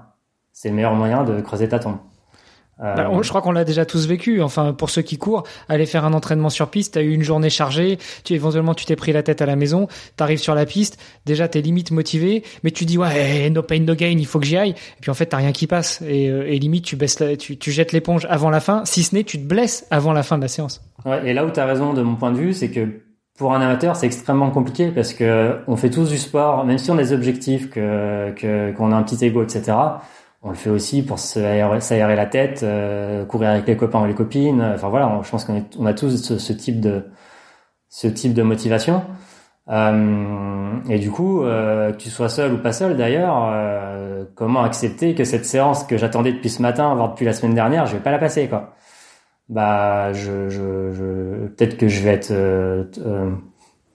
comment dire clivant en disant ça, mais pour moi c'est le meilleur moyen comme on se l'est dit, euh, de louper ton objectif, en tout cas de pas le maximiser, euh, de mal récupérer, de mal dormir, de d'être moins bon au travail le lendemain, d'être aigri avec ta famille, de, de, de mal dormir, tomber malade, etc., etc. Je crois qu'il y a des choses que j'ai répétées.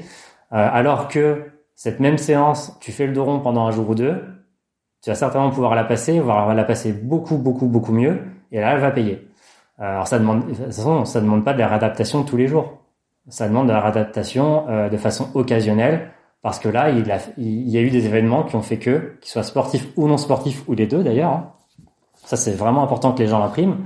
C'est que, tu vois, sur mes études de thèse, et je l'ai, je l'ai, je l'ai vécu au quotidien par la suite, même avec des athlètes de haut niveau, c'est que quand tu arrives sur ce, ce côté charge négative, tu vois, on entend toujours par ah j'étais trop loin dans ma planif, j'ai trop poussé la machine, etc.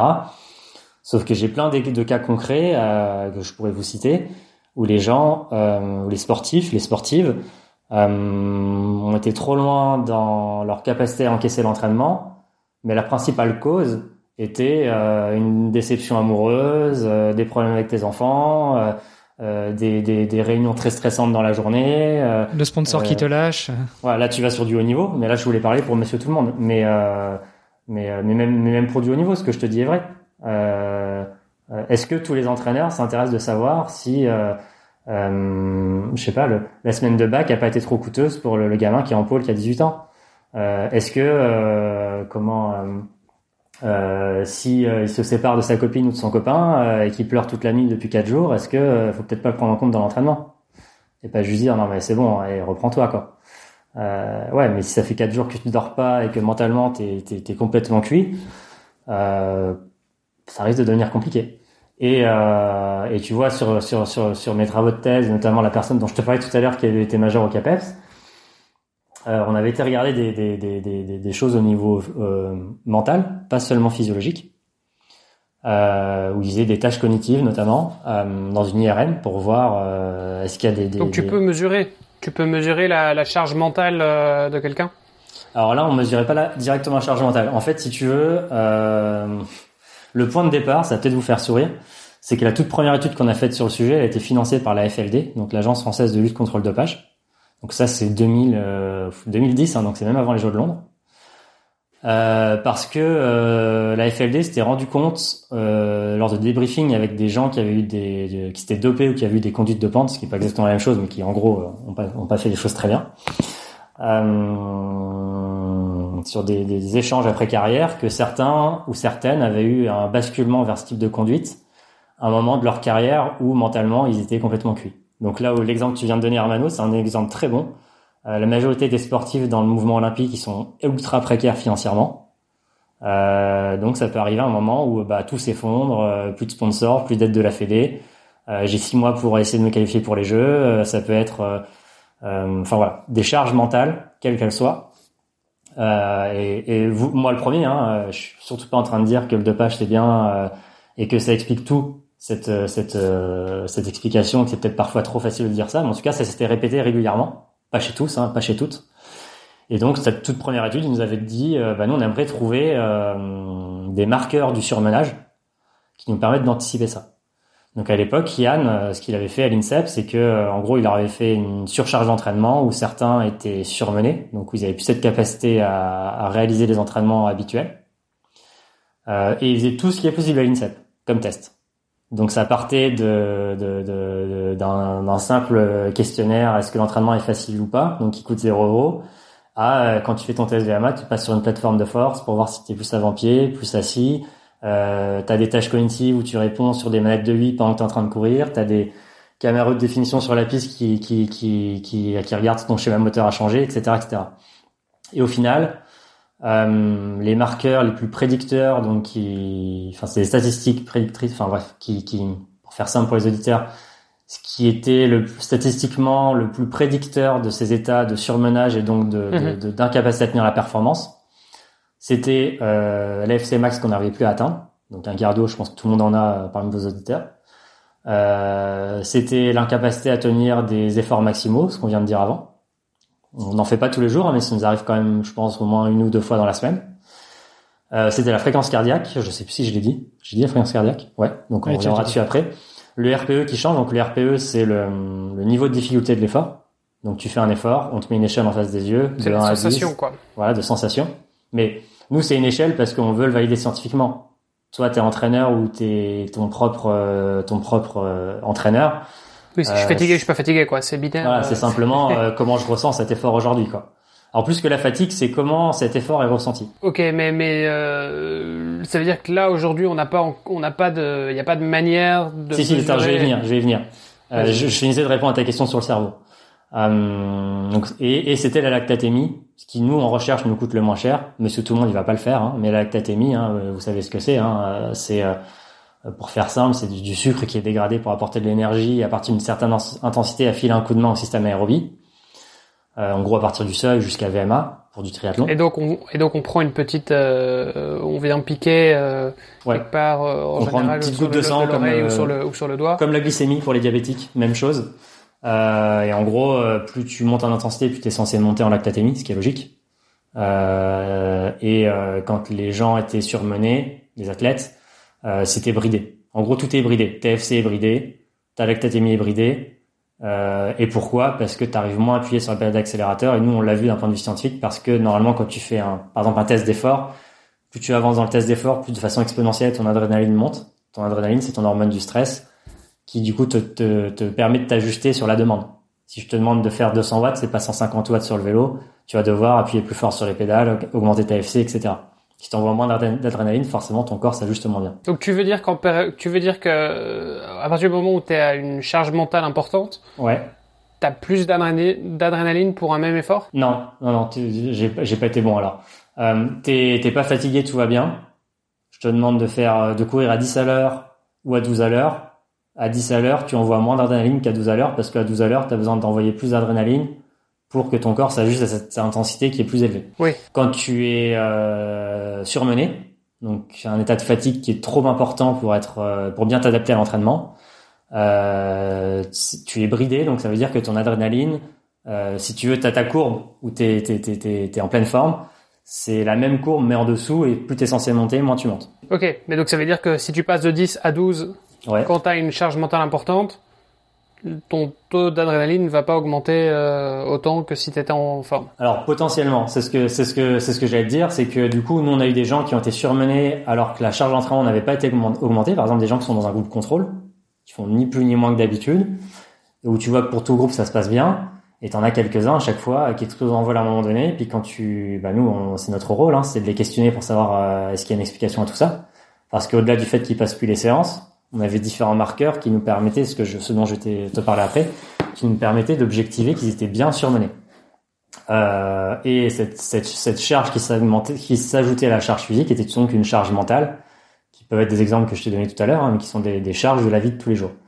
Euh, et euh, comment dire euh, Et donc à l'issue de, enfin à la fin de ma thèse, on s'est dit tiens, il faudrait qu'on aille recreuser un petit peu ce sujet du cerveau qu'on a creusé euh, euh, six ans avant, cinq six ans avant.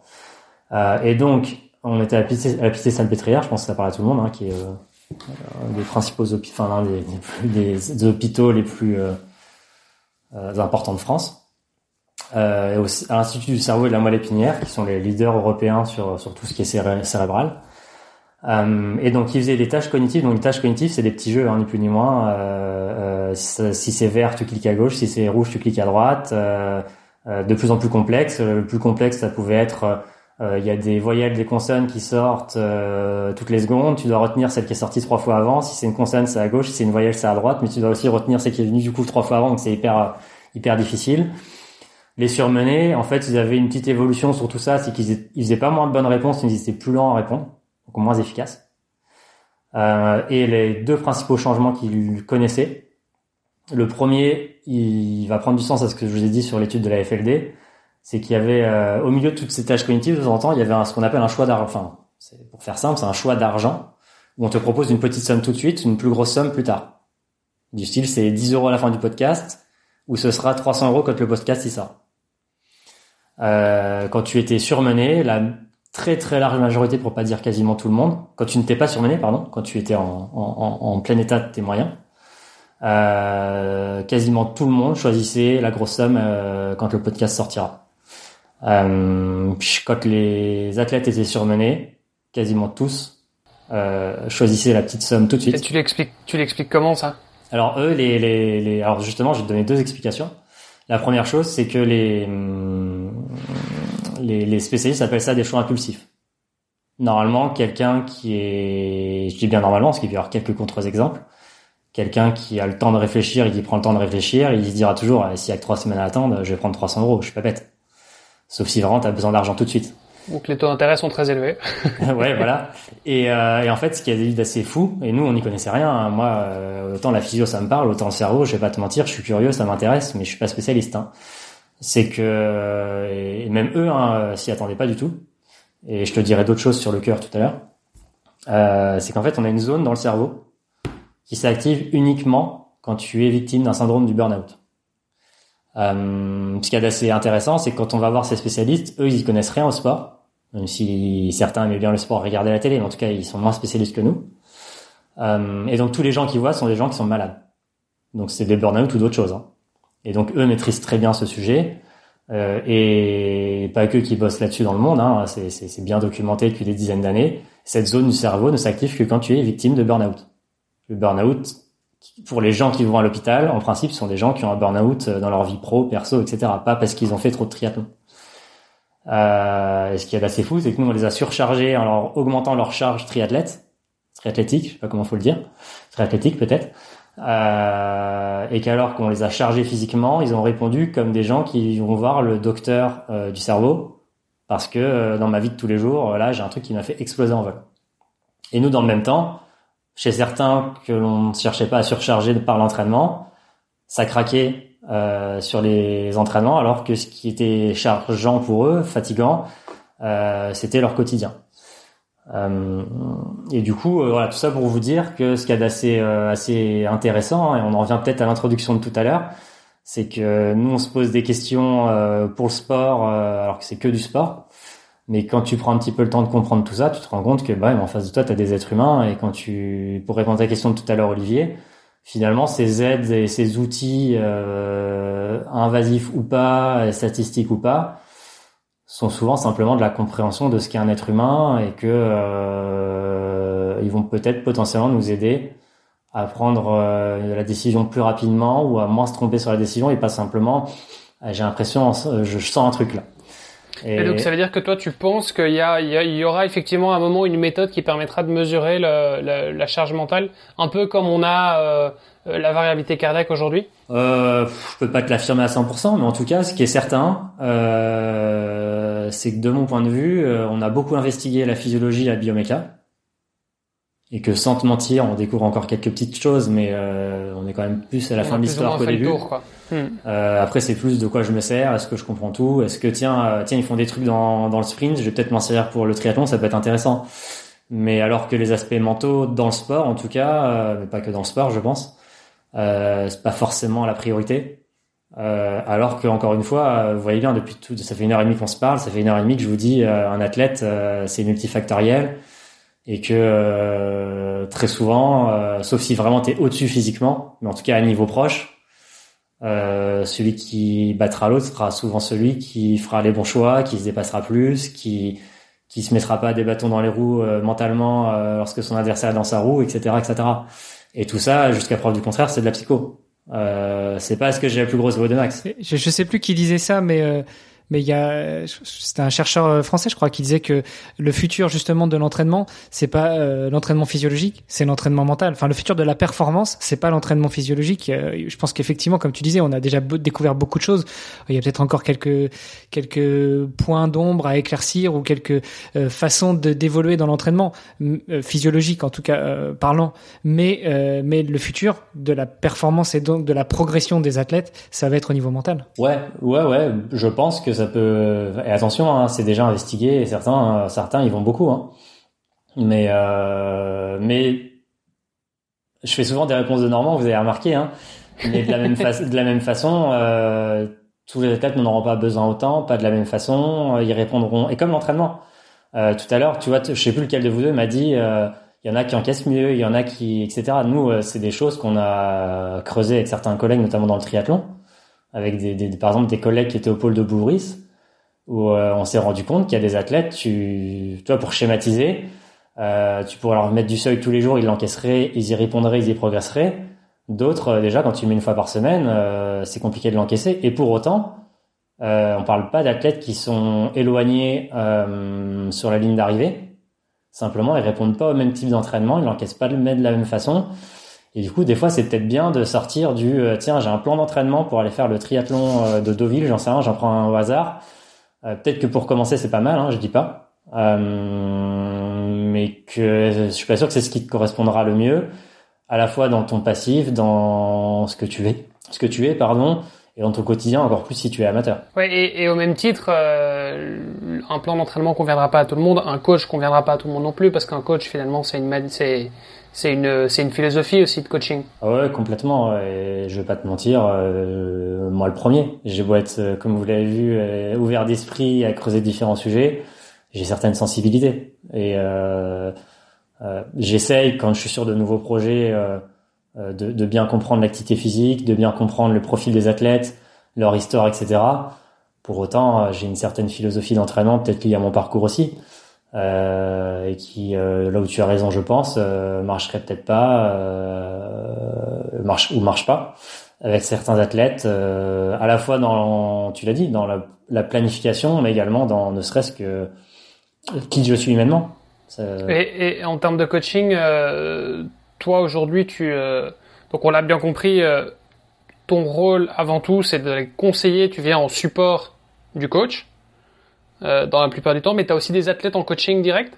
Ou alors, tu crées toi-même les plans d'entraînement? Alors, quand j'étais à l'INSEP avec Yann, on s'interdisait totalement d'entraîner de, pour pas être jugé parti en même temps. Euh, ce qui ne nous empêche pas quand euh, le, le, la, la, confiance se crée, comme tu l'as compris, d'être euh, de discuter sur l'entraînement, même avec certains profils. Euh, quand je suis parti dans le vélo, j'ai voulu garder cette, cette, cette, façon de fonctionner quand alors que dans le vélo c'était un peu différent, c'est que souvent les les entraîneurs ont un parcours universitaire où ils se spécialisent sur certains sujets, l'aérodynamique, la nutrition, etc., etc. Euh, du coup, moi, j'avais demandé à ce que euh, mon rôle soit un petit peu différent pour euh, m'investir autant avec l'un ou avec l'autre et dans un sport collectif. Hein, ça reste un sport collectif. Et en fait, euh, ça a commencé à changer dans le vélo parce que, bah, un peu comme dans le foot, hein, il y a eu des, des mercatos sur les entraîneurs qui ont fait que en deux ans, on a, enfin, on a l'équipe a viré quatre entraîneurs. à tel point que on s'est retrouvé sans entraîneur et que euh, ça doit être ça doit correspondre à la première année où on est sélectionné sur le tour. Donc euh, c'est bien que les mecs s'entraînent quand même. Euh, et donc on a été euh, deux euh, donc moi et le prépa physique à prendre des mecs. Et on avait un athlète qui s'appelle Jimmy Turgi je sais pas si ça vous parle le frère d'Anthony. Peut-être que ça vous parle. Qui est une famille de cyclistes professionnels. Qui venait d'avoir une enfin qui, qui a une maladie cardiaque. Son petit frère aussi hein, les deux ont arrêté leur carrière. C'est une maladie génétique euh, qui s'avère avoir été mon stagiaire à l'INSEP. Il a fait son master à l'INSEP euh, et donc il a fait sa reconversion avec nous. Bref, tout ça pour vous dire que du coup, euh, j'ai remis un pied dans l'entraînement avec certains coureurs de l'équipe. Euh, et quand Pierre-Ambroise Boss m'a sollicité il y a un an et demi maintenant, euh, c'était avant, même si c'était aussi pour ce que je pouvais apporter sur d'autres sujets comme la nutrition, etc. C'était aussi pour entraîner en duo avec Alain Ligné, qui était l'entraîneur qu'il avait quand il est champion du monde. Euh, ça, vaut peut-être la peine de recontextualiser Pierre-Ambroise euh, Boss, qui lui est champion du monde du 800 mètres, c'est ça? C'est ça. Je pense que si vous tapez sur euh, YouTube, vous trouverez deux trois pépites qui vous qui vous feront bien rigoler et qui vous remettront. En principe, la première course qui sortira, c'est la course de son titre, hein, forcément. donc, il a été champion du monde et qui un. Bon, on n'a pas beaucoup hein, des Français qui ont été champions du monde en athlée. c'est moins de 20. Hein. Je, on, on regardait ça avec un, avec un collègue récemment, parce qu'il y en a pas beaucoup alors que c'est quand même un sport historique. Euh, du coup, à la fois, je planifie comme tu l'as dit, mais à la fois, ce qui est un petit peu différent, comme c'est de la clé, bah, il faut souvent être sur le terrain euh, parce que, bah, les, je sais pas, la muscu, les gammes athlétiques à distance, euh, c'est un petit peu compliqué. Euh, et euh, depuis quelques mois, euh, je travaille avec une triathlète qui s'appelle Émilie Morier. Peut-être ça parle à certains, certains, certaines qui ont été, qui a été championne du monde en 2019 espoir championne du monde du relais élite 2019 aussi, euh, qui était remplaçante au dernier jeu, qui avait bifurqué sur un projet vélo et qui revient sur Half Ironman. Euh, voilà, et du coup, elle, en l'occurrence, euh, je l'entraîne à 100%. Euh, à la fois, bah, je suis pas sur le terrain tous les jours avec elle. En gros, je suis une semaine par mois avec elle, pour faire simple. et le reste, c'est à distance. Euh, et du coup, je, je l'aide aussi à structurer euh, son, son, projet de perf, donc euh, avec son prépa physique, trouver le, le kiné qui va bien, être en lien avec lui, le docteur, etc., faire de la nutrition, enfin bref, tous les, tous les sujets sur lesquels j'ai pu travailler ces dernières années. Et donc du coup, pour répondre à ta question, Olivier, finalement, à ce moment où on enregistre le podcast, je fais beaucoup moins de conseils que j'ai pu faire depuis 12-13 ans un petit peu plus d'entraînement. Euh, mais après, j'ai un parcours euh, changeant. Donc peut-être que si tu me rappelles dans un an, ce sera l'inverse. Mais t'as as une préférence entre les deux? Écoute, j'ai pas forcément de préférence. Je suis pour.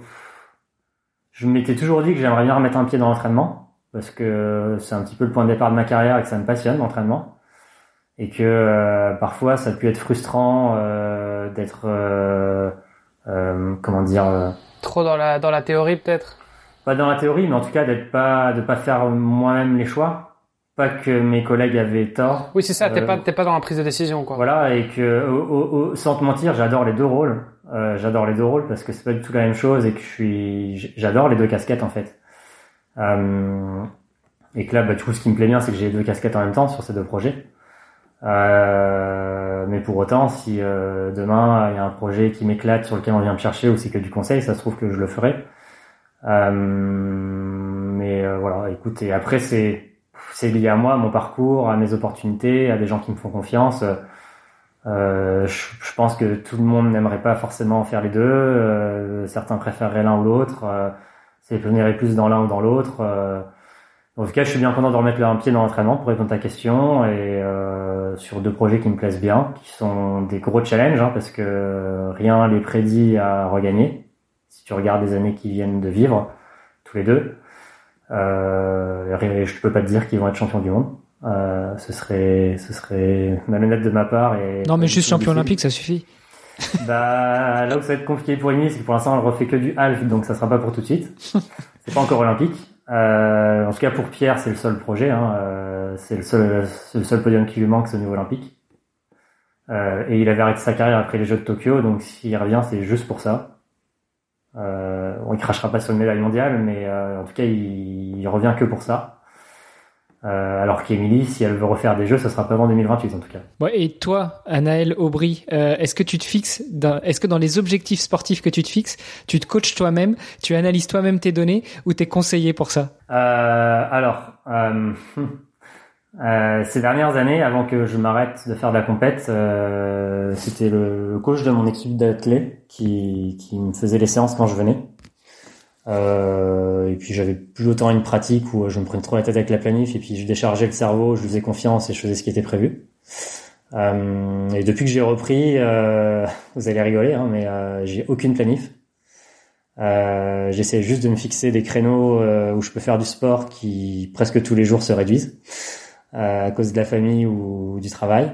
En tout cas, j'essaye de mettre un point d'honneur à refaire du sport presque tous les jours, ne serait-ce que pour mon équipe personnelle où ça me manquait réellement pour me sentir bien dans ma peau, dans mon travail.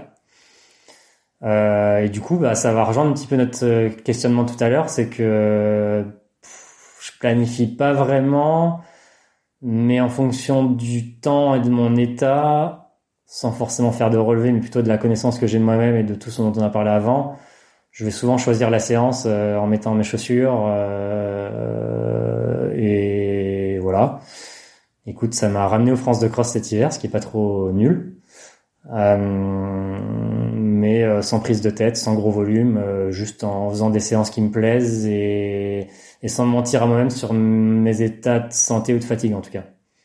Après, j'ai, enfin, pour finir de te répondre, Hermano, j'ai un parcours derrière moi qui me permet aussi ça. Là, je parle pas du niveau professionnel, mais euh, euh, comment dire Je fais très peu de kilomètres parce que j'ai eu la chance euh, dans ma jeunesse. t'as la caisse, quoi. Voilà. Euh, comme on dit, t'as la caisse, t'as, as le foncier, t'en as déjà fait pendant des années. Donc maintenant, c'est, c'est plus de l'ajustement et, et de la du, du, maintien en forme. Ouais, mais à l'inverse, tu vois, j'ai des qualités athlétiques pour l'athlète qui sont nulles par rapport à mes performances et donc je mets un point d'honneur à faire de la muscu, à faire des gammes, à faire des sprints en côte parce que je sais que j'en ai besoin. Ça m'éclate, hein, je vais pas te mentir. alors que faire 150 bandes semaine, peut-être que je reprogresserai un petit peu en chrono, mais je suis pas sûr que c'est ce qui soit la priorité pour moi. Et un, un jour ou peut-être une semaine pour toi, c'est, c'est, ça ressemble à quoi une semaine euh, de, de Aubry? Parce que je veux dire entre entre tes coachings, non non, mais euh, avec avec ton boulot et tout ça, tu vois, mais je veux dire parce que t'as tu fais quand même pas mal de choses finalement. Euh, il y a du support avec certaines fédérations pour certaines courses. Euh, euh parfois c'est un peu plus ponctuel. Tu fais aussi de l'entraînement avec avec deux athlètes. Euh, plus tes entraînements à toi, ça, ça ressemble à quoi? Alors déjà, c'est jamais les mêmes. Je suis désolé, mais en gros, il y a quand même deux schémas. C'est soit je suis à la maison, soit je suis pas à la maison. Euh, depuis quelques années, j'ai quand même la chance d'être plus à la maison que pas à la maison. Euh, plus à la maison que pas à la maison, je sais plus dans quel sens je l'ai dit. Euh, alors que par exemple quand j'étais à l'INSEP, j'étais tous les jours à l'INSEP, euh, je me tapais la route, les bouchons, enfin c'était un voilà. Et du coup, euh, si tu veux, euh, comme beaucoup de gens, je pense, qui ont vécu les déplacements par le travail tous les jours, région parisienne, etc. Et pas d'où je suis à j'ai l'impression d'avoir quand même énormément de temps. Euh, même si les journées sont vite resserrées quand tu es jeune papa et que, comme tu l'as dit, il y a beaucoup d'autres activités et que je fais un peu de sport. Euh, et du coup, j'ai quand même un vrai switch dans le sens où euh, quand je suis sur le terrain avec mes deux athlètes dont on a parlé, euh, bah, je suis beaucoup plus sur du coaching et les activités dont tu parlais, j'essaie d'anticiper au maximum qu'elles soient pas chronophages quand je suis pas là. Et finalement c'est beaucoup du mail, des appels, des SMS, euh, mais gérer du quotidien. Alors que quand je suis à la maison comme aujourd'hui avec vous, euh, c'est un petit exemple entre guillemets, je suis beaucoup plus dans de la production et de la création, on va appeler ça comme ça, euh, dans ce que je peux faire dans la formation, euh, etc., etc. Euh, et du coup là, mes journées sont beaucoup plus euh, classiques et d'arriver par ma vie perso, je vais pas te mentir, notamment la nourrice, le dodo, etc., qui font que j'ai des horaires assez précis et que si je veux faire du sport, faut bien que je réfléchisse le matin au moment où je vais le faire, alors que quand je suis en déplacement, euh, à l'inverse, j'ai beaucoup moins de temps pour travailler sur mes autres activités, euh, mais j'arrive beaucoup plus facilement à passer du sport euh, avec les athlètes notamment, euh, quand j'ai pas besoin de les encadrer, euh, ou parce que à l'inverse d'eux, bah, j'ai pris l'habitude de me lever tôt et de me coucher, surtout de me lever tôt, et du coup j'ai l'impression d'avoir du temps pour faire du sport. Ouais, enfin après euh, accompagner Pierre-Ambroise Brosse, euh, même si lui il fait un footing, euh, je crois qu'on est pas mal où on serait au seuil, non? Écoute, je pense que c'est plutôt une idée préconçue ça. beaucoup d'athlètes de haut niveau font pas leur footing très très vite. Ils font certains footings plus vite, hein, mais comme ils ont des charges, enfin ils ont une fréquence d'entraînement plus importante que nous.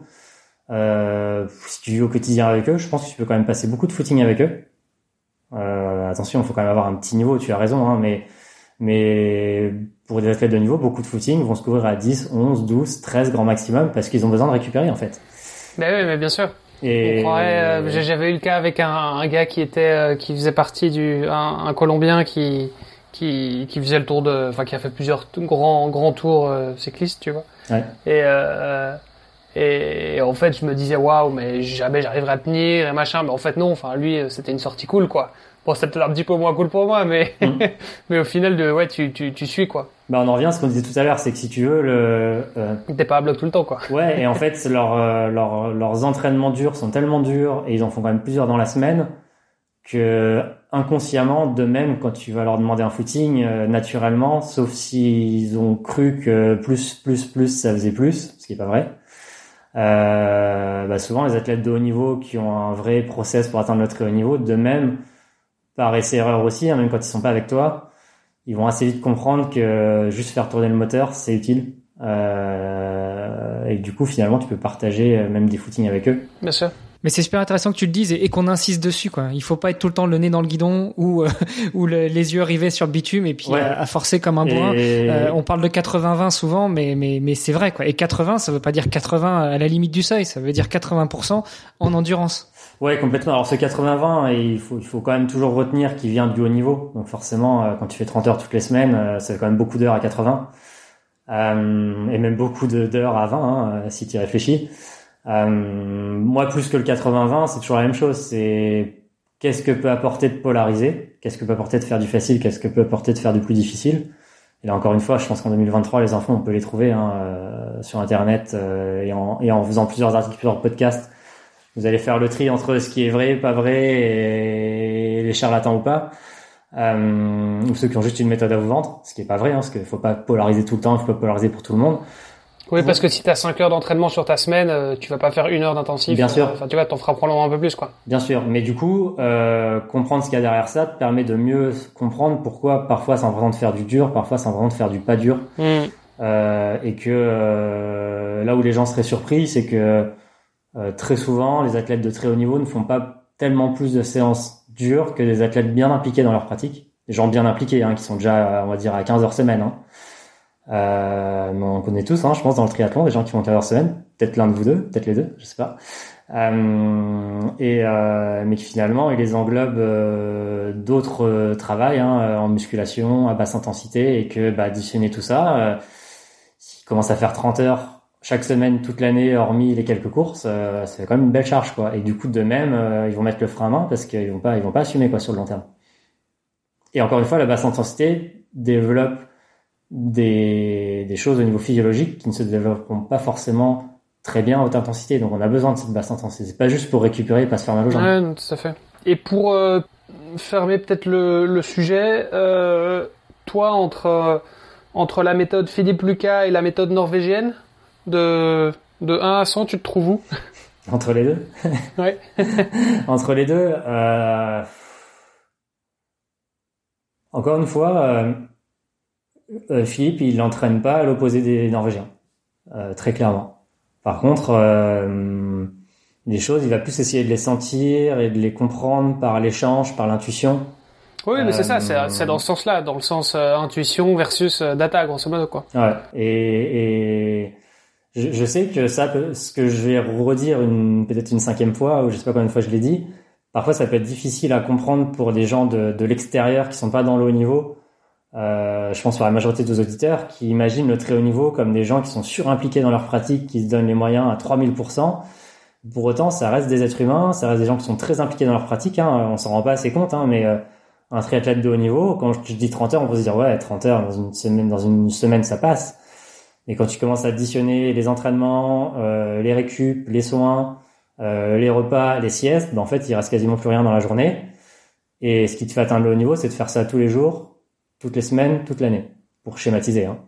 Et en dormant. Euh, et en dormant, le plus Et possible. donc, Et le et donc toi, de possible. 0 à 100 et, et non, je voulais juste te dire que euh, euh, ces apports euh, scientifiques, ils sont amenés euh, de façon stratégique par ce en quoi ces sportifs sont sensibles, ce en quoi ils vont être capables de s'investir au quotidien, et que du coup, encore une fois, ces, ces, athlètes norvégiens dont on parle, depuis qu'ils sont jeunes, euh, ils sont, lié à leur, leur parcours, à ce qu'ils font à l'école, à comment ils sont encadrés quand ils font du sport, comment ça se passe avec leurs parents.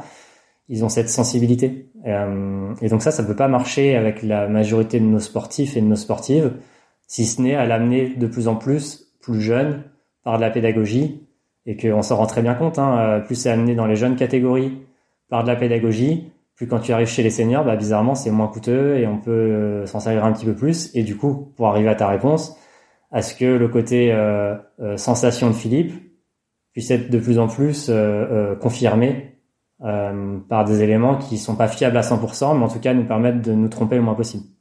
Donc, je suis entre les deux, mais en fonction des 50% Tu peux dire, hein Tu peux donner un chiffre non, en fait, ça, ça va, ça va clairement dépendre d'où je mets les pieds. Si je prends Pierre-Ambroise Boss, euh, Pierre, euh, il est hyper ouvert d'esprit, il est hyper curieux. Il a fait toute sa carrière en ne faisant que s'entraîner. Euh, donc, si tu arrives avec ta grosse boîte à outils scientifique, tu vas le perdre en deux minutes. Euh, je te prends le contre-exemple de Léo Berger dont on parlait tout à l'heure. Léo, euh, depuis qu'il est, depuis que je le connais quand il était cadet, euh, il essaye de rajouter des trucs dans son environnement depuis qu'il est tout petit et d'être presque son propre chef d'or- chef d'orchestre et les gens qui sont dans son staff sont là plus pour l'accompagner que pour lui dire fais ça, fais ça, fais ça. Et de lui-même, il vient les challenger, euh, lui aussi le challenge, hein, mais sur euh, des trucs très précis, très fins, scientifiques. Euh, mais il a cette euh, cette, cette cette culture, cette sensibilité là-dessus, liée à son, son parcours, à ses parents, etc. Euh, et, euh, et il arrive à s'y investir, à ce que ça lui apporte. Donc encore une fois, ça, pour moi, ça dépend de où tu mets les pieds et puis des choses, d'autres choses. Hein. Tu vois, tu parlais de science. Quels sont tes moyens? Tu vois, il y a plein de choses. C'est l'environnement, les moyens financiers. Moi, si tu me dis Annel, c'est c'est full gaz, euh, euh, ils adorent ça et t'as un million euh, dans les poches, tu fais ce que tu veux. Euh, je vais pas faire la même chose que euh, je sais pas. Je te, je te prends l'exemple d'Emilie, sans rentrer dans les détails. la majorité de ses contrats, ils étaient pour les Jeux de Paris. Elle va pas aller aux Jeux de Paris. Bon bah, c'est pas open bar quoi. Elle, fait du half, elle, est plus soutenue par la Fédé. je peux pas te dire, on va faire un test en labo toutes les semaines. Pas possible. C'est juste pas possible en fait. Oui, non, mais ce que, enfin, ma, question c'est, enfin, un, Philippe Lucas ou, euh, ou, les Norvégiens, ils, ils ont là, c'est leur philosophie. Je pense qu'ils sont très, euh, ils sont très dans l'extrême. Et donc on a compris que toi c'était, euh, c'était à 50% avec un intervalle de confiance de de, de, 40. De 50%. donc ok, ça marche. Écoute, pour pour terminer, peut-être si tu devais donner un, un conseil à nos auditeurs pour devenir triathlète en une phrase, tu dirais quoi? J'avais une phrase pour devenir triathlète. Bah écoute, euh, une seule phrase. Je vais pas y arriver. Oui, parce que sinon on va partir. Euh... non, euh, bah moi je pense que le triathlon ça reste un sport. Euh, bah, je pense que plein vous l'ont déjà dit, hein, mais de l'extérieur on pourrait se dire c'est un sport de bourrin. Euh, faut faire plein d'heures, faut s'entraîner dur. Et pour autant, ce que je trouve super cool dans le triathlon, c'est que tu peux tu peux t'éclater, t'épanouir euh, sans forcément faire les trois sports tous les jours. tu peux en fonction d'où tu es, faire un sport ou l'autre, en fonction de tes moyens, t'y investir plus ou moins, en fonction de ton temps de dispo, en fonction de tes blessures, bah, tu vas faire plus l'un que l'autre. Et du coup, euh, je trouve que c'est quand même un sport euh, qui est, euh, qui en fait, que je trouve euh, beaucoup plus accessible que ce qu'on pourrait voir de l'extérieur. On pourrait se dire c'est chronophage, ça demande des moyens financiers, etc. T'es pas obligé de t'acheter un vélo à 15 000 euros pour prendre du plaisir dans le triathlon. Et tu peux ne faire, euh, je sais pas, que euh, 4-5 entraînements semaine, donc pas tous les sports tous les jours, et commencer à t'éclater dans du triathlon. Et puis derrière, ça t'empêchera pas d'aller faire une cyclo, d'aller faire une course à, de course à pied, une course d'eau libre, parce que tu auras du fond grâce aux autres sports. Et en fait, je pense que c'est un sport vraiment qui est accessible pour monsieur tout le monde, qui ferait du bien à la santé de tous les Français. Euh, sans forcément se dire je vais être le premier sur la ligne d'arrivée, voire voir je vais peut-être même pas faire de compète. Et du coup, je trouve que c'est un sport où on devrait presque le recommander pour la santé de tout le monde. Euh, et puis, bah, si vous avez l'esprit compétiteur, bah, à l'inverse, c'est un sport. En fait, pour moi, c'est un sport. On peut aller dans les deux extrêmes. On peut prendre soin de notre santé, sans être spécialiste des trois sports et sans être le meilleur dans les trois sports. Et à l'inverse, si vraiment vous êtes no pain no gain vous adorez, vous vous en mettez plein la tête à l'entraînement, c'est le sport parfait parce que vous pouvez faire les trois sports chaque jour et, euh, et alors là, ça sera le concours de celui qui en fait le plus. Bon, c'était c'était une longue phrase, mais donc la conclusion, c'est allez-y. ouais, très clairement, très clairement. Allez-y, ça vous fera que du bien. Donc euh, effectivement, je peux, on, ne peut que on ne peut qu'être d'accord avec ça. Moi, je valide ton côté. Euh, ça devrait être obligatoire euh, dès l'école, en fait. On devrait apprendre aux jeunes à faire du triathlon. mais ça, c'est un autre sujet. euh, Anaël, où est-ce qu'on te suit? Où est-ce qu'on rentre en contact avec toi? Bah écoute, je suis sur les, tous les réseaux classiques, hein, euh, les réseaux sociaux classiques. Donc vous tapez mon nom, mon prénom, mon prénom, mon nom, vous devriez me trouver. Euh, je m'en sers que pour le pro, euh, donc euh, pas de stress, il y aura pas mes photos de vacances. et, et, plus ça, alors avant je mettais que mes articles PAP que j'écris depuis bien longtemps. et plus ça va, plus j'essaye de, de, de, comment dire, de, faire des choses pour Monsieur Tout le Monde, on va dire ça comme ça, qui ont déjà une pratique euh, impliquée hein, dans le triathlon, dans la course à pied ou quoi. En tout cas, voilà, si vous voulez des, des, des, conseils, échanger, il n'y a pas de souci. Et puis, par rapport à ce que tu viens de dire, Hermano, bah, tu as dû le voir, hein, parce qu'on a échangé tous les deux. Je, réponds toujours quand c'est des messages privés. Euh, parfois, je mets du temps à répondre. Parfois, il faut me relancer. Mais euh, voilà, si, si vous avez des questions, si vous êtes passionné, c'est avec grand plaisir. Et, et au pire, je répondrai plus tard euh, sans souci. Super, bah merci Anaël pour euh, pour ton temps en tout cas, et puis euh, écoute, ravi de, de suivre. bah, te suivre et puis suivre les deux athlètes aussi que, que tu entraînes sur sur la, la, la, prochaine saison qui arrive et puis jusqu'au jusqu'au jeu évidemment. Écoute, on verra ce qui, on verra ce qui se passe. la balle est dans leur camp aussi. Génial, bah, merci. Salut Anaël, salut Hermano et on se retrouve la semaine prochaine. Ciao. À très bientôt. Ciao. Merci à tous les deux. Merci d'avoir écouté cet épisode jusqu'au bout. N'oubliez pas de rejoindre notre groupe Facebook pour discuter avec les invités, commenter et poser vos questions. Et Olivier et moi, nous vous répondrons dans un prochain épisode. À la semaine prochaine. Salut les sportifs.